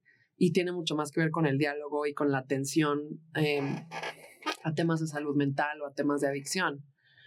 Y pues Escobedo ha tenido mucho éxito con eso. Y yo sé, otra vez, que Escobedo no es tema de conversación diaria de la Ciudad de México, pero es una de las realidades de este país. Y yo te puedo asegurar que, que mucha gente joven que ha trabajado en esos proyectos de implementación de justicia cívica, eh, sí eh, está muy satisfecha y ve los resultados de su labor y quisiera que pudiéramos en otros espacios del país este, también hacerlo, ¿no? Pero, pero lo que gana en las noticias es pues justo que acaban de meter a un perro a una freidora o lo que, o sea. Sí, claro. ¿No? O sea, o sea son, son, son, cosas que se pierden, pero son cosas que están pasando y que si tú te metes a, a buscarlas, las vas a encontrar. Claro, sí. Sí, fíjate, yo ahorita me siento como nuevo miedo desbloqueado, como no, es algo en lo que nunca había pensado, nunca había pensado como en este, el peligro de la falta de participación de la, de la juventud en la política y, y no sé, me, me, me hizo ahorita pensar mucho como en, me hizo preocuparme en el sentido de que si a nuestra generación nos tocó la mitad, ¿no? O sea, por ejemplo, en distribución de riqueza, capacidad de acceso a la vivienda, eh, etcétera, nuestra generación realmente la tenemos bien difícil. Si nosotros no, no podemos como eh, o sea, cambiar el rumbo, esta nueva generación va a tener todavía más complejo esa parte, ¿no? Porque si no se logra redistribuir eh, el dinero y si nosotros hoy en día para nuestra generación comprar una casa es... Imposible. O sea, es imposible, es 99% es como si no te la compró tu papá o eh, eres una persona hiper exitosa, sí, sí, sí. rentas. ¿no? Y, y, eso se va a quedar en mano de cada vez menos y menos y menos y menos personas. Y para cuando llegue a los que hoy tienen 14 años, por ejemplo, que, o sea, que, que, ¿en qué mundo? No, hay forma de... O sea, algo tiene que cambiar. Creo que también el, el tema es la disonancia entre el mundo que hemos querido crear y el mundo que hemos estado creando, no solo en México, sino en todo el mundo. Pero esto que dices de, de la juventud, o sea, de los que siguen de nosotros y, y lo complejo, el complejo panorama económico, se supone que nuestra vida va a ser la mayor, el mayor, la mayor transferencia de riqueza generacional de la historia de la humanidad cuando se mueran nuestros papás y abuelos, ¿no? algunos abuelos seguirán vivos. Este, justo por esto que dices, ¿no? Porque si, si tienes casa, te la compró tu papá y si no, no sé qué. Pero entonces, todos esos papás que les compraron casas a sus hijos y que están según todos estos, este, ¿cómo se llama? Todas estas proyecciones que están sentados en cuatrillones de dólares, euros, libras, lo que tú quieras. Cuando ellos se mueran y generen esa herencia, nuestra generación va a tener esa transferencia de riqueza masiva, porque la lógica es justo, como a nosotros nos ha tocado la mitad de todo, ellos lo han seguido acaparando, ¿no? O sea, la, generación de nuestros papás nuestros abuelos que sí pudieron comprar casas accesibles, hoy la casa que ellos compraron a 100 mil pesos vale 10 millones, ¿no? No sé. Entonces la lógica es que cuando ellos suelten, digamos, esa riqueza va a caer a nuestra, a nuestra generación. Eh, el tema que yo digo ahí es otra vez como, o sea, ¿qué diferencia? O sea, parte de la queja de los jóvenes y las personas hoy eh, es eso, ¿no? Que nos dijeron que íbamos a tener democracia, que íbamos a tener libre movimiento en el mundo, que íbamos a tener educación, que íbamos a tener salud, que íbamos a tener entretenimiento y acceso a la tecnología. Y lo que nos vamos dando cuenta es, ok, sí puedes tener entretenimiento, pero también vas a tener un incendio todo el año, ¿no? O sea, como que lo que nos dijeron que iba a pasar y lo que pasó no es real. Y luego, sí, tienes la opción de hacer cualquier cosa en Internet, pero realmente solo hay cinco páginas. ¿No? O sea, es un monopolio, o sea, realmente no es libre y de, cualquiera, ¿no? Este, y, y sí, puedes votar, pero pues las democracias en general a nivel mundial están secuestradas por los sistemas partidistas que no permitan que entre el ciudadano. Entonces, sí, todos tenemos democracia y votos y sí tenemos eh, libertad de entretenernos como queramos, pero cada vez menos eh, hay esa, esa variedad o esa alternancia, sino solo nos alimentan eh, estas, como, como darnos una versión este, muy chafa, ¿no? De lo que nosotros aspiramos, ¿no? Como estos memes de cuando pides en internet y cuando te llega, ¿no? Y, y creo que esa es una de las grandes quejas de ahora, pero el tema es que nuestra generación es la que ha logrado ver y vivir esa, eh, ¿cómo se llama? Esa disonancia. Entonces, pues somos quien tendríamos que tomar la dura y ruda decisión de la voluntad política de hacer las cosas distintas. Porque otra vez, cuando tú ves cómo funcionan diferentes proyectos dentro del gobierno o diferentes casos de éxito de muchas cosas, te das cuenta que no es que no se puedan hacer muchas cosas. Por ejemplo, esto de poner luminarias en los parques y dejar que los ciudadanos escojan proyectos. No es que no se pueda, es que no quieren, ¿no? Quienes controlan eso. Y cuando nosotros heredemos todo ese capital, nosotros vamos a querer realmente redistribuirlo y que los jóvenes tengan una mejor alternativa o No, porque otra vez es el mismo tema que pasó con los boomers, ¿no? Que, que eran quienes querían esta libertad sexual y estos temas de, de, utopías comunitarias y no sé qué. Y pasa como pasa con todas las generaciones, este desencanto con el mundo, ¿no? Que es, yo creo que también donde estamos nosotros, que es decir, oye, pues de hecho, sí le eché muchas ganas a la democracia, de hecho, sí le eché muchas ganas a estudiar, de hecho, sí le eché muchas ganas a ser una buena persona y hacer todo esto, y no, no me retribuyó. O sea, no tengo chamba, o sea, este, tengo depresión, o sea, todo está. No, no, no salió. Sí, claro, nos volvemos agrios, perdemos la rebeldía, eh, perdemos la esperanza de poder ver, ¿no? y entonces te digo, o sea, creo que hay, por eso para mí la desesperanza política es, es esta eh, resignación de que las cosas no pueden ser mejores porque nosotros lo intentamos y perdimos. Entonces, pues ellos también van a perder, ¿no? Pero otra vez, digo, yo creo que esa resignación es muy peligrosa porque justo cuando e, es una resignación que nace del, yo generalmente lo creo, que nace del miedo. O sea, entonces pues mejor yo acaparo todo lo que puedo porque pues no vamos a poder resolver nada en este país y mañana va a haber una guerra civil. Entonces mejor yo me pongo mis lingotes de oro abajo de mi cama, ¿no? Este, y como no vamos a poder resolver nada del cambio climático, pues mejor ahorita me voy de vacaciones a 84 países y tiro toda la basura que quiera porque en 10 años seguro no voy a poder, ¿no? O sea, como que son estas, estas posturas que acaban siendo muy dañinas y muy, y muy, este, pues otra vez continúan esta, este ciclo, digamos, de poco productivo, pero es porque no tenemos la capacidad de imaginar y no tenemos eh, liderazgos que nos, que nos prometan o que nos promuevan o que nos enseñen que hay estas otras cosas, ¿no? Entonces, por eso creo que la comunidad cercana y física y real es donde, donde tienes que encontrar mucha de esa motivación. Claro, exactamente, o sea, porque justamente pensándolo como haciendo un análisis psicológico de la sociedad, por así decirlo, creo que algo que sucede es que nos son traumas. O sea, tú, o sea, tú decías que, que, nace del miedo y también y 100%, pero creo que son traumas, ¿no? Yo voté por X persona que me prometió Y. Totalmente. Y sucedió ni siquiera Z, de que Epsilon, ¿sabes? De que no tuvo nada que ver, esto no es lo que, lo que me prometieron y entonces todos son iguales y por lo tanto eh, nunca me voy a atrever a volver a confiar, ya sabes, me voy a desinteresar en este proceso y, por, y, y, eso solamente...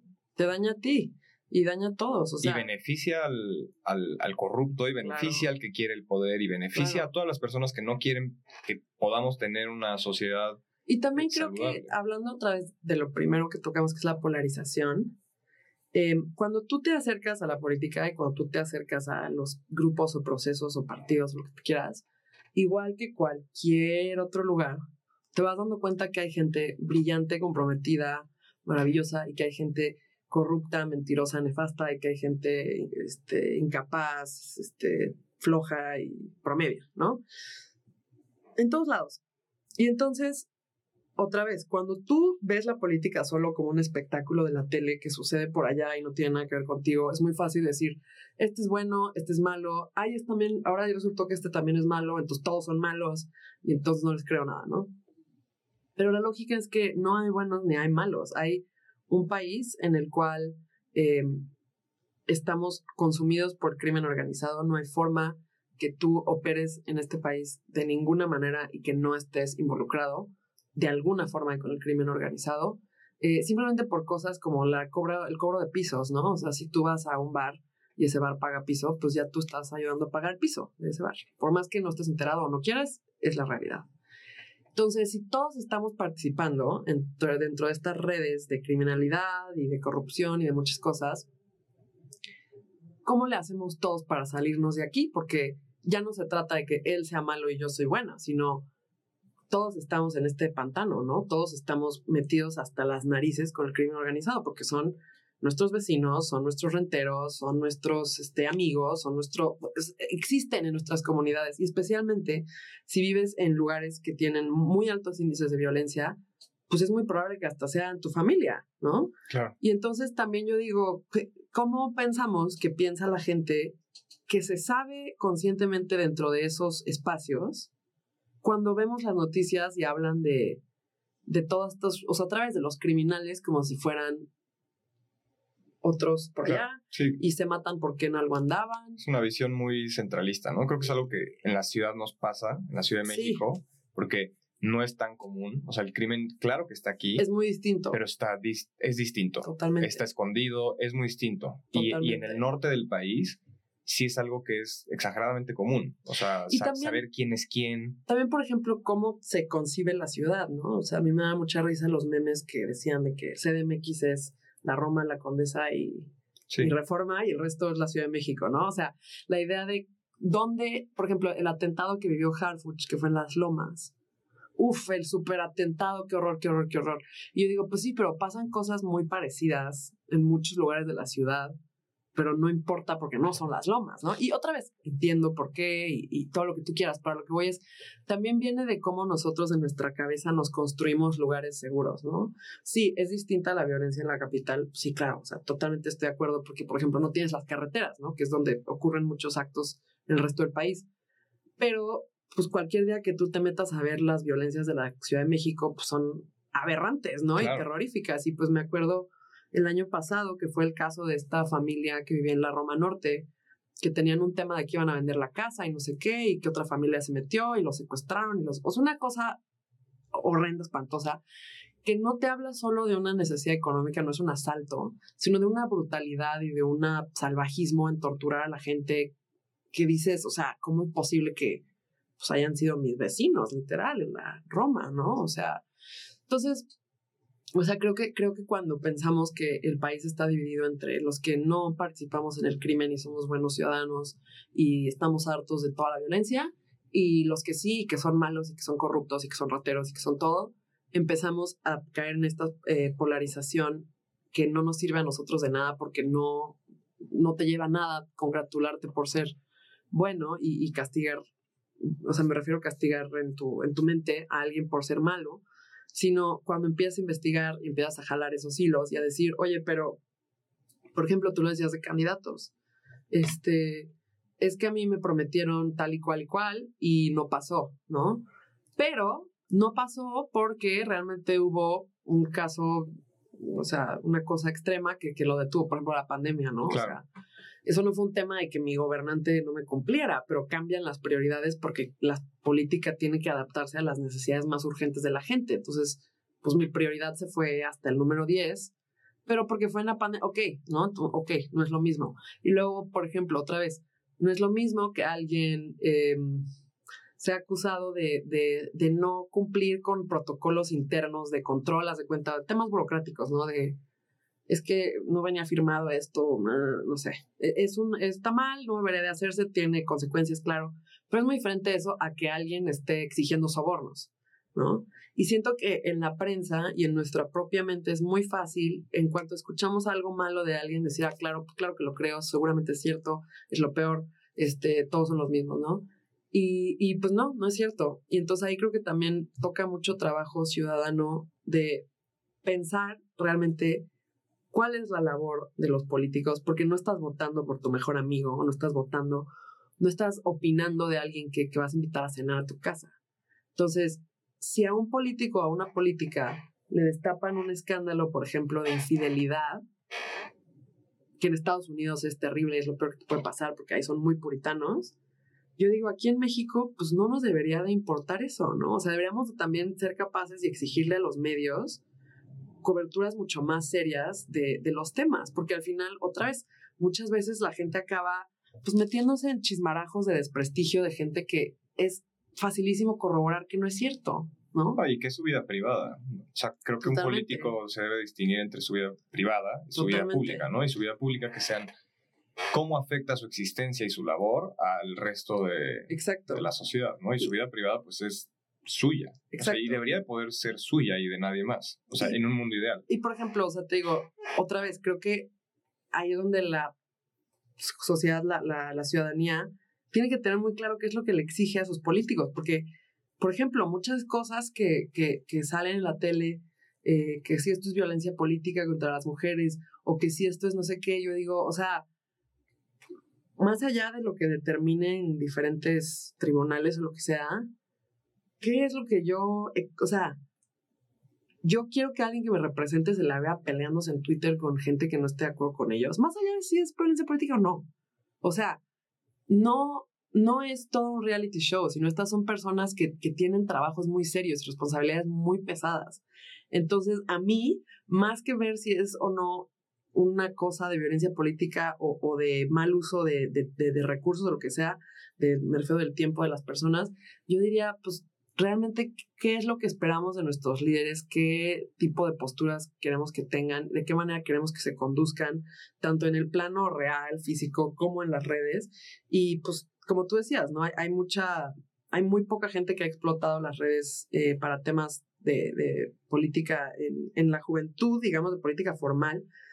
Eh, pero sí hay muchas personas que han usado esas redes para generar comunidades a través de los colectivos y de todas las otras cosas, ¿no? Entonces, también decir, o sea, ¿a quién le quiero prestar atención en estos espacios? Porque solo porque un candidato tenga un Twitter, no tengo que seguir realmente, ¿no? Por supuesto. Y bueno, regresando un poco al tema de, de, de violencia, desesperanza, o sea, ¿cómo podemos, más allá de superar el, el, miedo a la violencia, sino cómo podemos participar activamente de una forma positiva eh, respecto a todo lo que tiene que ver con un poco violencia y crimen organizado? Yo sé que es una pregunta muy, muy difícil, pero o sea, literales, ¿se te ocurre alguna forma? O sea, pues ¿hay, algo que podamos hacer? Hay mucho, es que yo sí creo que hay muchas cosas y depende en dónde estás parado, de repente, que depende qué cantidad de tiempo puedas invertir, muchas cosas. Pero, por ejemplo, yo traía, porque he hablado mucho de, de las cosas que se pueden hacer en comunidad, ¿no? Este, y, y yo traía aquí una listita de diferentes este, organizaciones o diferentes grupos que han logrado muchas cosas a través de estas comunidades que, que, se han organizado. Algunas son más formales que otras, algunas son unas ONGs, algunas solo son este, grupos, pero justo todos luchan en contra de la violencia de una manera distinta. O sea, el primero que se me ocurre que fue una organización con la que yo estuve involucrada en la pandemia fue Casa Frida, que es el primer refugio de personas LGBT en México. Eh, y estaba destinado para hacer transitorio por la pandemia, ¿no? Entonces la lógica era eh, tus papás no te aceptan porque eres una persona trans o eres gay o eres lesbiana o una identidad de género eh, diversa que sus papás no respetan. La pandemia va a durar dos meses, entonces vamos a, vamos a darte un lugar donde quedarte dos meses para que no tengas que vivir más violencia en tu casa, ¿no? Obviamente eso no pasó, la pandemia siguió y ahora el refugio se hizo permanente y hay uno en Ciudad de México y hay uno en Chiapas. Y esto es un esfuerzo completamente comunitario que pues lideraron unas organizaciones de la sociedad civil y una diputada en ese momento que era eh, Lucía Riojas, que bueno, era independiente diputada en ese momento, eh, pero no lo llevaron a cabo con dinero de un partido, ni con un bono del gobierno, ni con dinero de UNICEF. O sea, esto fue, vamos a usar estas oficinas vacías que tenemos y vamos a llamar a la gente y vamos a escribir a la comunidad. Y la comunidad LGBT en México, que es una comunidad muy fuerte, pues ya vimos todos que Wendy ganó con más votos que Anaya, este, salió a, salió a responder y la comunidad dijo, qué padre, qué buena onda, yo hubiera sido muy feliz teniendo algo así en mi adolescencia, claro que sí quiero participar y, y entonces empezaron a promoverla en redes y a hacer donaciones en especie y a hacer donaciones este, eh, económicas y empezaron a prestar servicios al albergue. Entonces yo en la pandemia fui a, a, dar cursos y pláticas de, pues, de temas culturales y temas de historia con, con las personas que estaban ahí albergadas. Y otra vez, pues tú dices, híjole, es que yo no estoy rescatando a estas personas de la violencia. Pues no, pero yo estoy donando una hora de mi tiempo y discutiendo con ellos y recordándoles que pues que son personas valiosas, que son gente que a la gente le importa, que la gente está preocupada por ellos, que todo el mundo quiere que ellos estén bien. O sea, cosas que cambian el chip, el tuyo y el de ellos, ¿no? Porque dices, híjole, no estoy haciendo nada. Pues no, pero tengo aquí a tres personas que tienen muchas ganas de platicar de algo de lo que a lo mejor hace meses que no platican porque están en situación de calle o violencia y nadie les habla, o nunca, nunca les han preguntado qué opinan de X o Y, ¿no?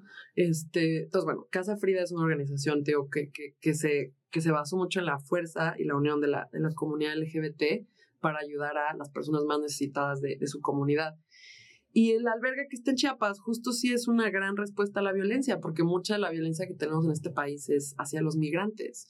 Y mucha de la violencia, eh, no me refiero a proporcional, sino me refiero la mucha de la violencia más fea que se dirigen a este país hacia los migrantes porque es una población muy invisible y nadie levanta la voz por ellos, ¿no? Eh, porque no pueden realmente. Entonces, el tener un albergue donde puedan llegar personas LGBT y ser, tener garantía de que no van a ser, eh, no van a vivir trata de personas, o sea, que no, no los van a ir a vender, este, que no los van a explotar, que les van a dar un espacio digno, pues yo creo que eso sin duda te cambia la perspectiva en términos de tus posibilidades.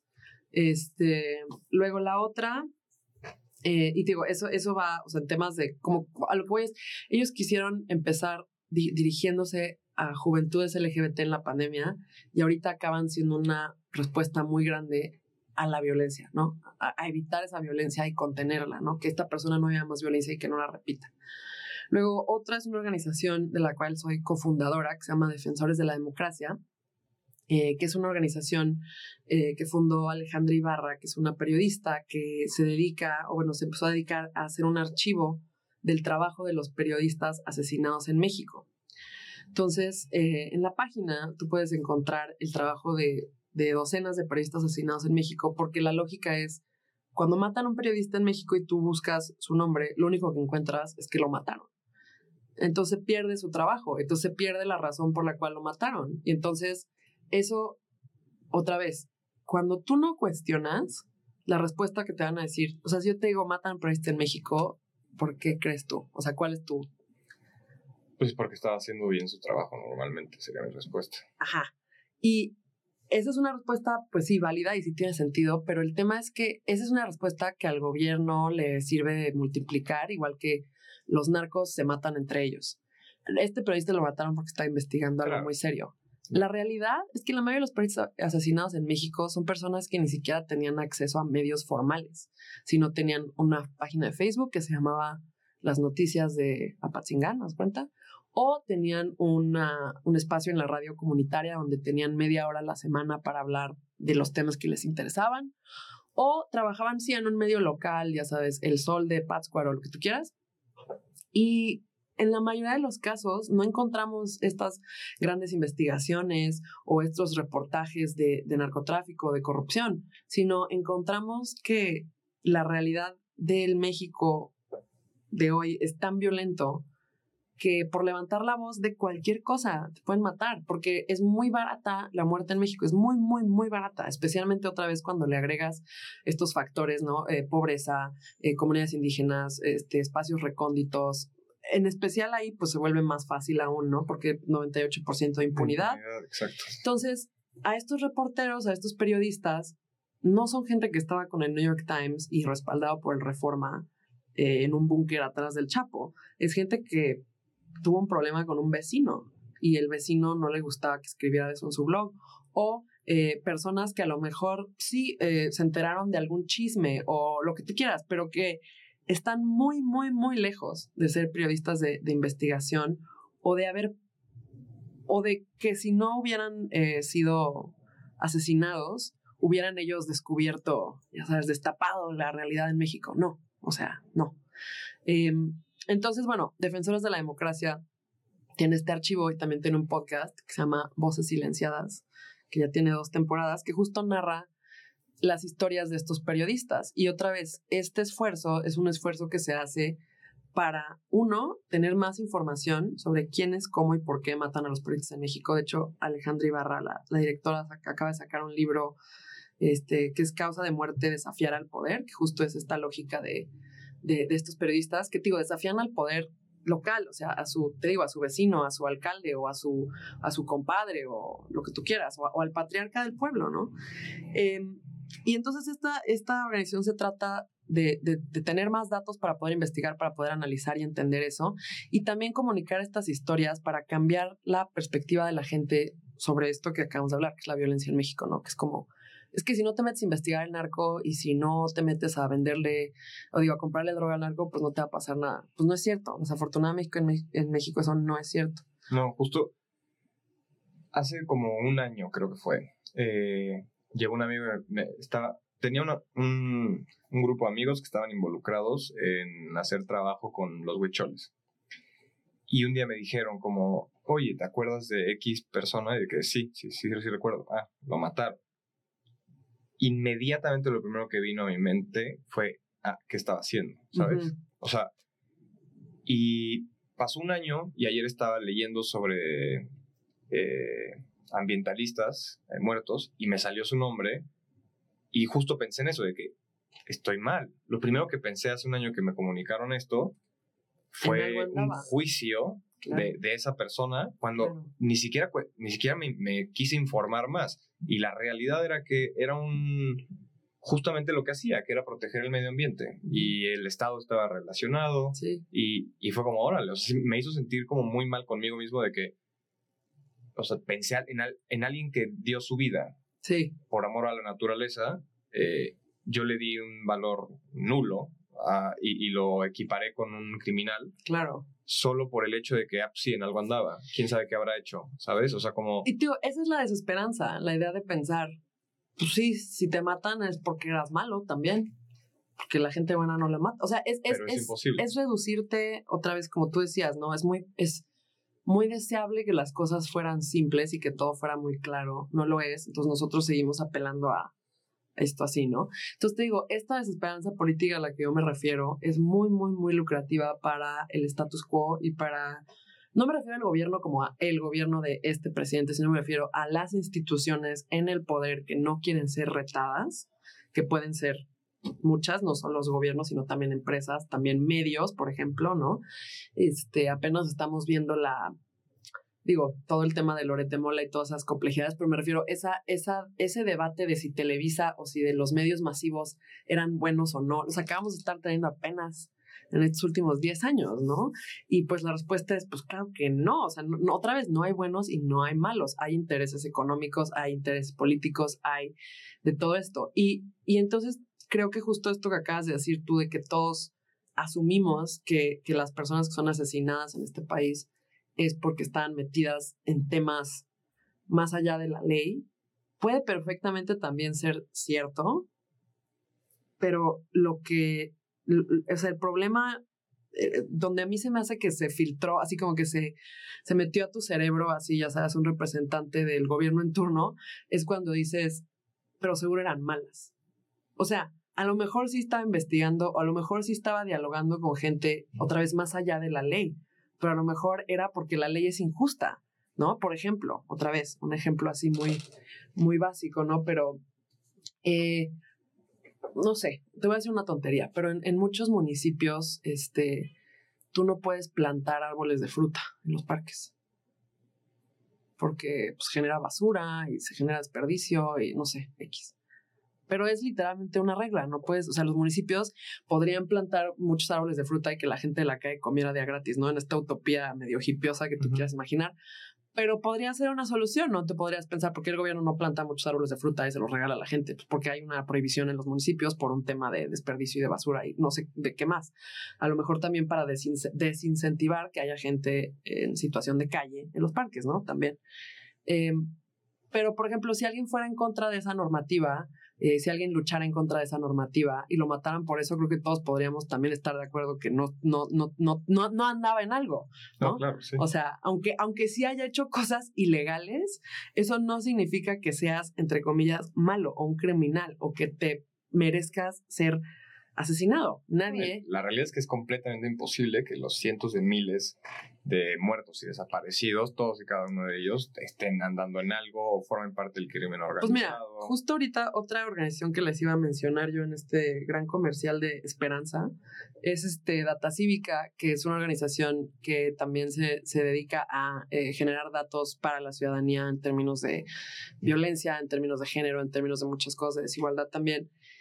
Y ellas, ellas publicaron hace poco una, un reporte que habla de, este, de la, digamos que los, los, las cifras que tiene la Sedena de enfrentamientos y de, y de confrontaciones, o sea, con el ejército, eh, es que estoy pensando, ah, con copia oculta se llama el reporte, con copia oculta, porque se trata básicamente de que Sedena en los Guacamaya Leaks se filtraron muchas de estas eh, ¿cómo se llaman? Tablas de estos repositorios de información que tenía Sedena de enfrentamientos que no han hecho públicos, que a veces el presidente sale y dice, oye, hubo 15 enfrentamientos en el país y murieron tres, pues vienen de esos. Y básicamente lo que te dicen todos los documentos de Sedena es que, ah, digo, tendrán que checar el documento, los escuchas para, para estar seguros de las cifras, pero haz de cuenta que dice que en los últimos 10 años que se han tenido récord de enfrentamientos, el ejército nunca ha iniciado uno. Nunca. Nunca. El ejército nunca ha iniciado una confrontación. Siempre ha respondido o ha estado presente mientras hay una interacción entre grupos del crimen organizado. Pero nunca ha iniciado una confrontación. Primero que nada, eso creo que todo se nos viene a la mente imágenes de diferentes eh, encontronazos donde claramente el ejército fue quien inició. En estaban helicópteros destruyendo casas. O sea, claramente creo que todos podemos pensar que eso es muy fácil de decir, no es cierto. Pero además, yo le decía a, mis amigas cuando fuimos a esa presentación, yo les decía, es que si tú das por hecho que eso es cierto, si tú dices, ah, ok, sí les creo que, que somos un gobierno que pues trata de procurar la vida de las personas, entonces no agrede, sino solo responde y lo que tú quieras, imagínate en el mejor de los casos de darle beneficio de la duda. Entonces a mí lo que me brinca muchísimo es cuál es nuestra estrategia de seguridad, solo defendernos del narco. Porque eso es lo que te está diciendo los documentos de la propia Sedena, que si nosotros nunca agredemos y si nosotros simplemente somos reactivos, entonces no hay ninguna estrategia de seguridad, hay simplemente una estrategia de autodefensa. De, claro, No, hay, supresión, hay retención. O sea, en todo caso, si es que él existe. Y entonces, pues yo creo que otra vez, como ciudadanos, aún si le damos el beneficio de la duda al gobierno, igual que si le damos el beneficio de la duda a los candidatos que dicen que no tienen una, una casa y un coche, creo que se vale mucho, se vale la pregunta, pero entonces, ¿cómo le haces?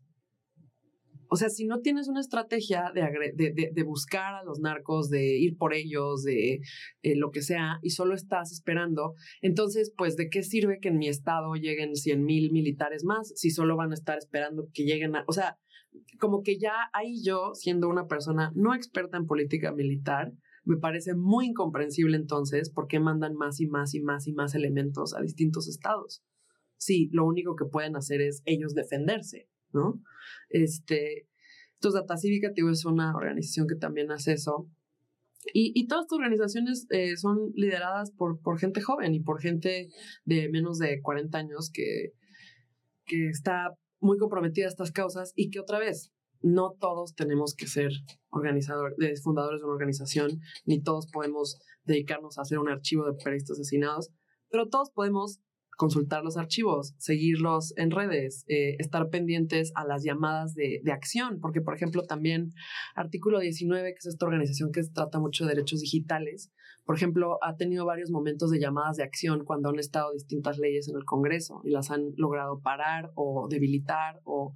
Entonces, en México, en Estados Unidos vemos todo el día, ¿no? A las celebridades de que háblale a tu congresista y dile que no sé qué pues en México no, no le hables a tu congresista. En México, más bien, encuentra estos espacios que ya tienen un cabildeo organizado, que ya tienen un lobbying fuerte. A eso me refiero, que tienen a gente que pueden hablarle ahorita y decir, vamos a protestar al Senado. Y tú sé una de esas personas si puedes y ve, o este, ayúdalos eh, difundiendo su mensaje, o hablando con tus amigos, o, o sea, hay una pluralidad de cosas que puedes hacer para fortalecer a las organizaciones que hacen cosas en las que tú crees, ¿no? Y que te puedes unir a ellas o que puedes coadyuvar, colaborar con ellas sin tú tener que ser la persona que alza la mano o que está hasta el frente de la marcha o que se desvive por eso, ¿no? Entonces, eso, el tema creo que es, que es eso, es, es encontrar los espacios. Claro, el cómo debilitar, ¿no? O sea, cómo fortalecer la voluntad política y debilitar la desesperanza política, ¿no? Que es como polos, los dos polos opuestos y que sí nos encontramos ahorita en una desesperanza eh, bastante fuerte, no decir absoluta porque eso sería completamente falso, porque también algo que hace rato dijiste y te quería decir eh, es el, tema, por ejemplo, de el mundo real y las redes sociales, ¿no? O sea, en, las redes sociales pareciera que nos odiamos, pareciera que todo está ya, o sea, justo, eh, creo que ese escenario de la desesperanza política tiene mucho que ver con el mundo digital. ¿No? Y hay muchos este, pensadores eh, actuales que, que, hablan sobre las redes sociales, que hablan sobre la crisis de, de identidad, pero bueno, eso no tiene mucho que ver, pero que, hablan sobre las redes sociales en el sentido de que no son, eh, una, o sea, no son una aproximación mm, exacta o similar o nada a la vida real. O sea, que y explican todas las razones por las que sucede esto, ¿no? Como este, eh, el anonimato, el, la capacidad de poder expresarte este, de forma eh, absoluta, ¿no? O sea, te odio, ¿no? Que nadie tiene, pues el coraje y la persona que tiene el coraje de hacerlo normalmente tiende a recibir como una fricción lo suficientemente grande como para disminuir ese tipo de comportamientos en la vida real, en la sociedad, en la comunidad que no existen en el Internet. En el Internet puedes hacer, decir, eh, insultar y las consecuencias son casi nulas, ¿no? O sea, no, existe como bajo el paraguas de, del free speech, ¿no? Porque son los americanos quienes este, manejan... las redes, e, Exacto. Eh, existe esta capacidad de, pues, de ser un psicópata, de ser un sociópata y de atacar a las personas y de... Pero justo creo que dijiste algo ahí que, que tiene que ver con una falta de identidad. Dijiste, no tiene tanto que ver. Yo, yo creo que tiene todo que ver porque... Sí, bueno, sí, sí, sí, claro que tiene que ver, pero no me quería meter al, porque creo que justo a la filosofía. Por eso te digo, la parte de la comunidad es muy importante, porque cuando tú estás en comunidad con personas que tienen ideas parecidas a las tuyas o metas conjuntas, pero cuya experiencia vivida es muy diferente, te vas dando cuenta de todos los hoyos lógicos que tiene tu argumento, cómo llenarlos, o sea, cómo argumentar mejor con personas que piensan distinto a ti, pero también te convences tú más de por qué estás ahí, ¿no? O sea, por, o sea, otra vez, por ejemplo, el tema de cambio climático. Pues yo que vivo en Nuevo León, pues claro que me pega mucho lo del calor extremo y la sequía, pero también yo vivo en una situación muy privilegiada en donde yo no estoy viviendo los peores efectos de eso porque yo tengo acceso a eh, un departamento con eh, control de clima y vivo en un área más verde y puedo moverme en transporte privado. Entonces tengo una manera de mitigar ese calor extremo que si tú me preguntas a mí cómo está el calor en Monterrey, uy, horrible, pero no pasa nada. Pero si tú le preguntas a una persona que tiene que caminar seis horas al día, como está ahorita el calor en Monterrey, te dice que es una infamia, que es, o sea, es, es, un infierno, no, no se puede vivir así. Entonces, esa persona y yo tenemos la misma meta, ¿no? O sea, yo también, por más que no tenga la misma incomodidad que él, estoy, este, que estoy en contra de que sigamos avanzando en, en esta quema de fósiles y lo que sea. Pero mi lógica es, eh, esa persona, yo tendría que o sea, yo, yo encontrarme con esa persona en mi misma causa, a mí me refuerza la importancia de que yo esté involucrada, porque digo, pues esa persona claramente no puede tomarse el día para ir a protestar. O sea, esa persona está siendo afectada mucho más que yo por esta misma cosa. La diferencia es que yo sí tengo la flexibilidad de poder ir a protestar o yo sí tengo el acceso a ciertas personas que puedo hablar de esto y, o sea, generar comunidad o lo que tú quieras. Porque sin duda, el tema de los jóvenes, digo, se me hace muy importante en la comunidad porque esas son las edades en las que se puede hacer más fácil. Cuando estás en la universidad, cuando estás en la prepa, cuando estás empezando a trabajar, esas son las edades en las que más fácil te puedes tú involucrar eh, en todas estas cosas. Después es un poco más complejo y creo que ahí vale mucho la pena pensar otra vez en el tiempo versus dinero, ¿no? O sea, si puedes donar tu tiempo o si puedes donar tu dinero. Claro, y por supuesto, todos estos son cuestiones de privilegio. O sea, la empatía eh, en sí misma es un privilegio. O sea, tener el tiempo de poder pensar en otros y porque no tienes que estar pensando en cómo sobrevivir tú es un enorme privilegio desde el cual nace todo esto. Yo creo que yo creo que justo, o sea, cuando tú vas a ver eh, los espacios más marginados, son los espacios que más comunidad tienen, porque no pueden sobrevivir sin una comunidad, porque no tienen acceso a los derechos que supone que les da el Estado.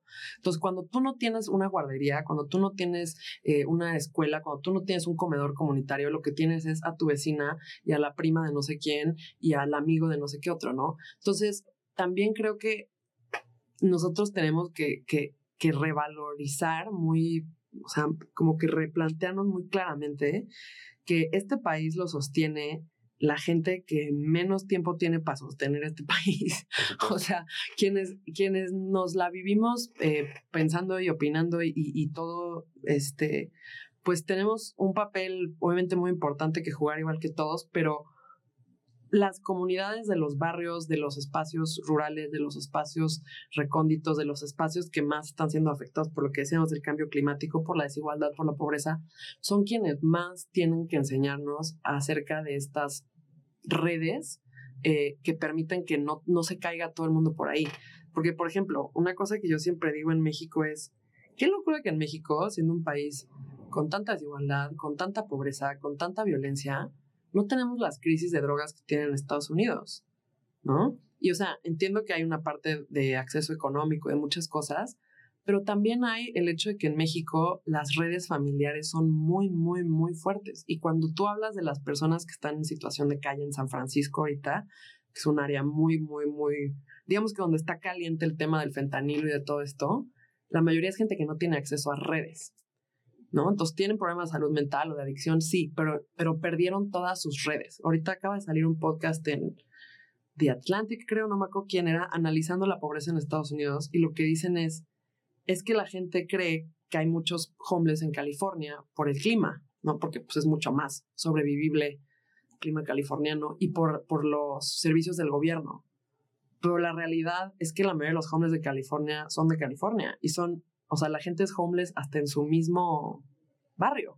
O sea, yo vivía aquí y ahora soy homeless y sigo aquí, porque lo que lo único que me medio queda es a lo mejor un vecino que de repente me presta su baño o X. O sea, lo que voy es, lo último que la gente quiere dejar es esas, esas redes. Y en México yo creo que muchos de, de esos temas se evitan porque sí tenemos unas redes muy fuertes, ¿no? Y digo, también otro tipo de, de adicciones y de alcohol y lo que tú quieras, pero, pero sí creo que hay, que hay un aspecto ahí muy, muy importante de lo que es la familia mexicana católica, apostólica y romana, eh, y, y, lo que también sentimos de responsabilidad los unos hacia los otros, ¿no?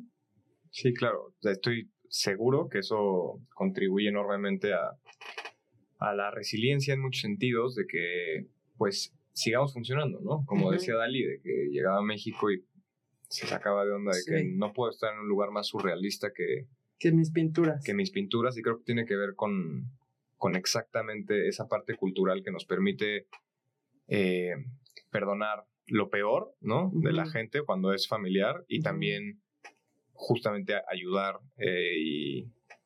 Y pues siempre tener, siempre tener una base, ¿no? De un espacio, de una... Pues un lugar, digamos, un, un hogar, ¿no? O sea, este, entonces te digo, yo, yo creo que, creo que por eso para mí siempre va a ser darte cuenta de eso y te digo, cuando vas a cualquier lado en gobierno, cuando siempre, siempre es que es impresionante, pero te dicen, ah, es que el señor, señor, o sea, el señor Juan, que lleva 70 años trabajando de gratis limpiando el parque. Y dices, ¿cómo?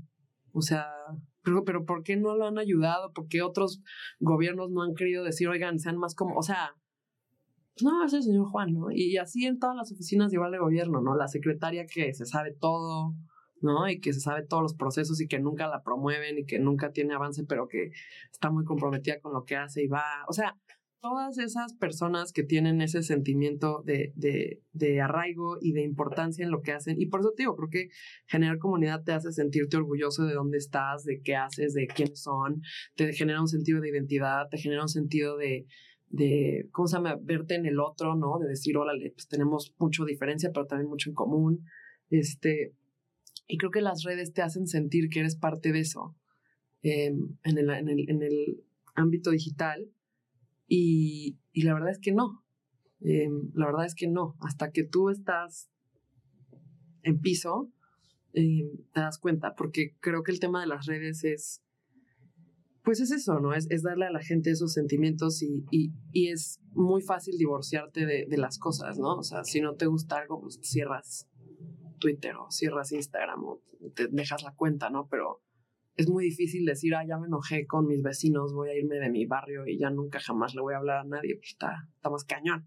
¿no? Sí, sí, claro. También sabes qué otro ejemplo, el, el otro día que me subí a, a un taxi, eh, la comunidad de taxistas que cuidan a, fue, o sea, sí. Que cuidan, no sé si has visto, que no sé, no sé si sea nuevo o se cuidan no me, entre ellos, que tienen, se cuidan entre sí. ellos, también cuidan, o sea, a, a, los pasajeros de otros taxis, o sea, sí. porque me pasó que yo venía en un taxi y agarró como su, eh, no sé cómo se llama, radio, Ajá. su radio, y empezó a decir que las placas de otro taxi y que lo revisaran y que lo siguieran, uh -huh. este, y le pregunté, o sea, porque yo me asusté. Claro. Le, le dije, ¿qué haces?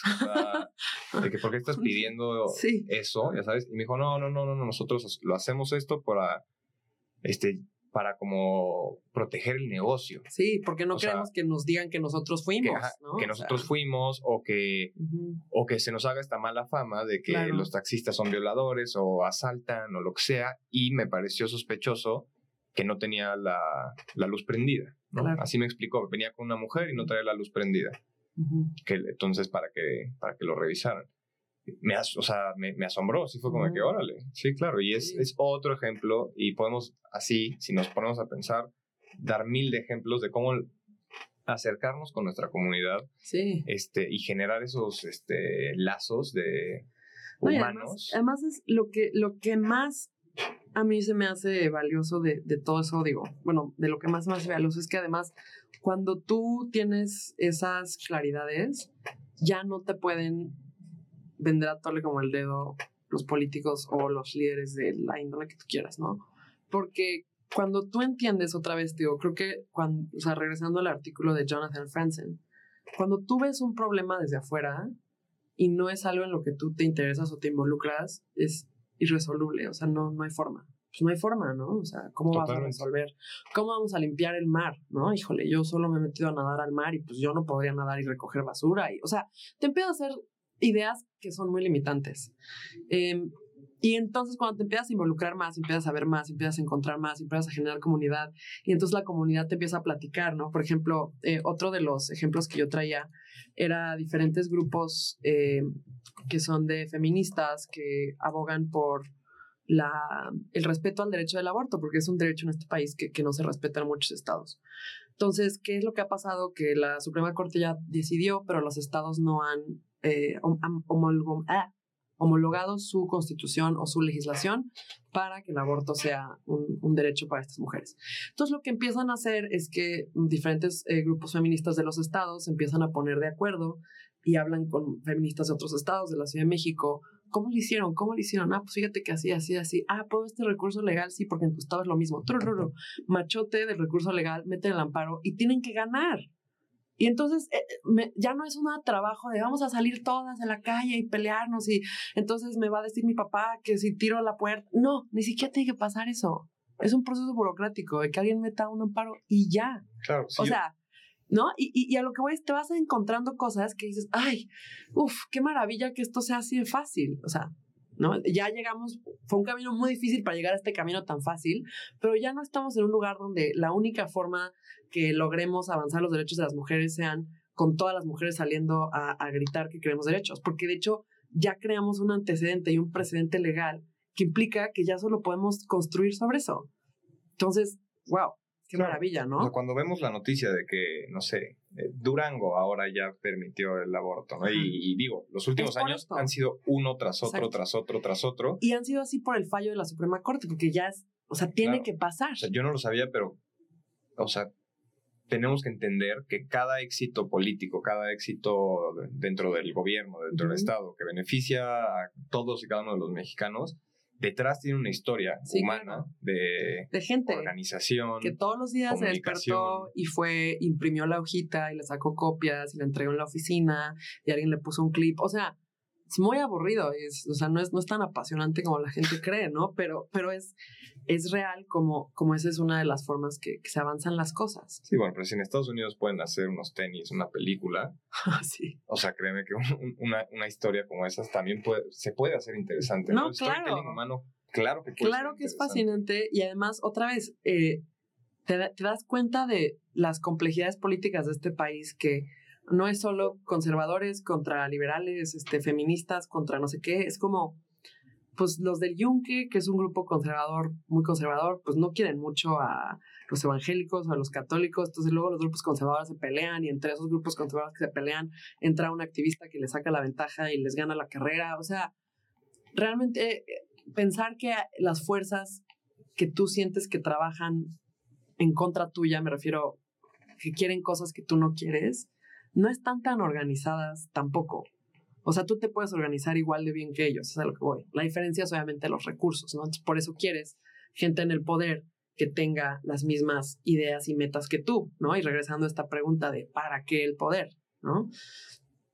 Entonces, te digo, creo que, creo que en términos de comunidad, eh, de desesperanza, hay muchas maneras de, de, que la comunidad puede ser esa respuesta. Hay muchas organizaciones, te digo, celebro que este país tenga tantas ONGs y tantos grupos de activistas, eh, porque son las, son la cabeza de lanza, ¿no? Son quienes se atreven, son quienes denuncian, son quienes arriesgan más y luego pues lo mínimo que podemos hacer todos los demás es estar pendientes, sí, claro. seguir. Escucharlo. Escuchar, exacto. O sea, ver cómo se rompe el tejido y por qué ya entenderlo. Sí, sí, sí, sí. Perfecto. Pues bueno, creo que con esto podemos cerrar porque nos hemos extendido un poco, Inés. Sí, perdón. no, no, no. Gracias, al revés, como que perdón. Muchas gracias por, por hoy estar con nosotros. Muchas eh, gracias por invitarme, la verdad la pasé muy bien. Qué bueno, espero que, o sea, sepas que siempre vas a tener aquí las puertas abiertas para venir a platicar de lo que sea. Eh, Muchas gracias. Y pues bueno, eh, gracias por formar parte del primer capítulo del estuario. Excelente. Felicidades, estuario, y muchas gracias por invitarme. Y este, pues sí, no pierdan la esperanza en que podemos hacer cosas mejores, aunque sea poquito a poquito y a través de procesos burocráticos medio aburridos.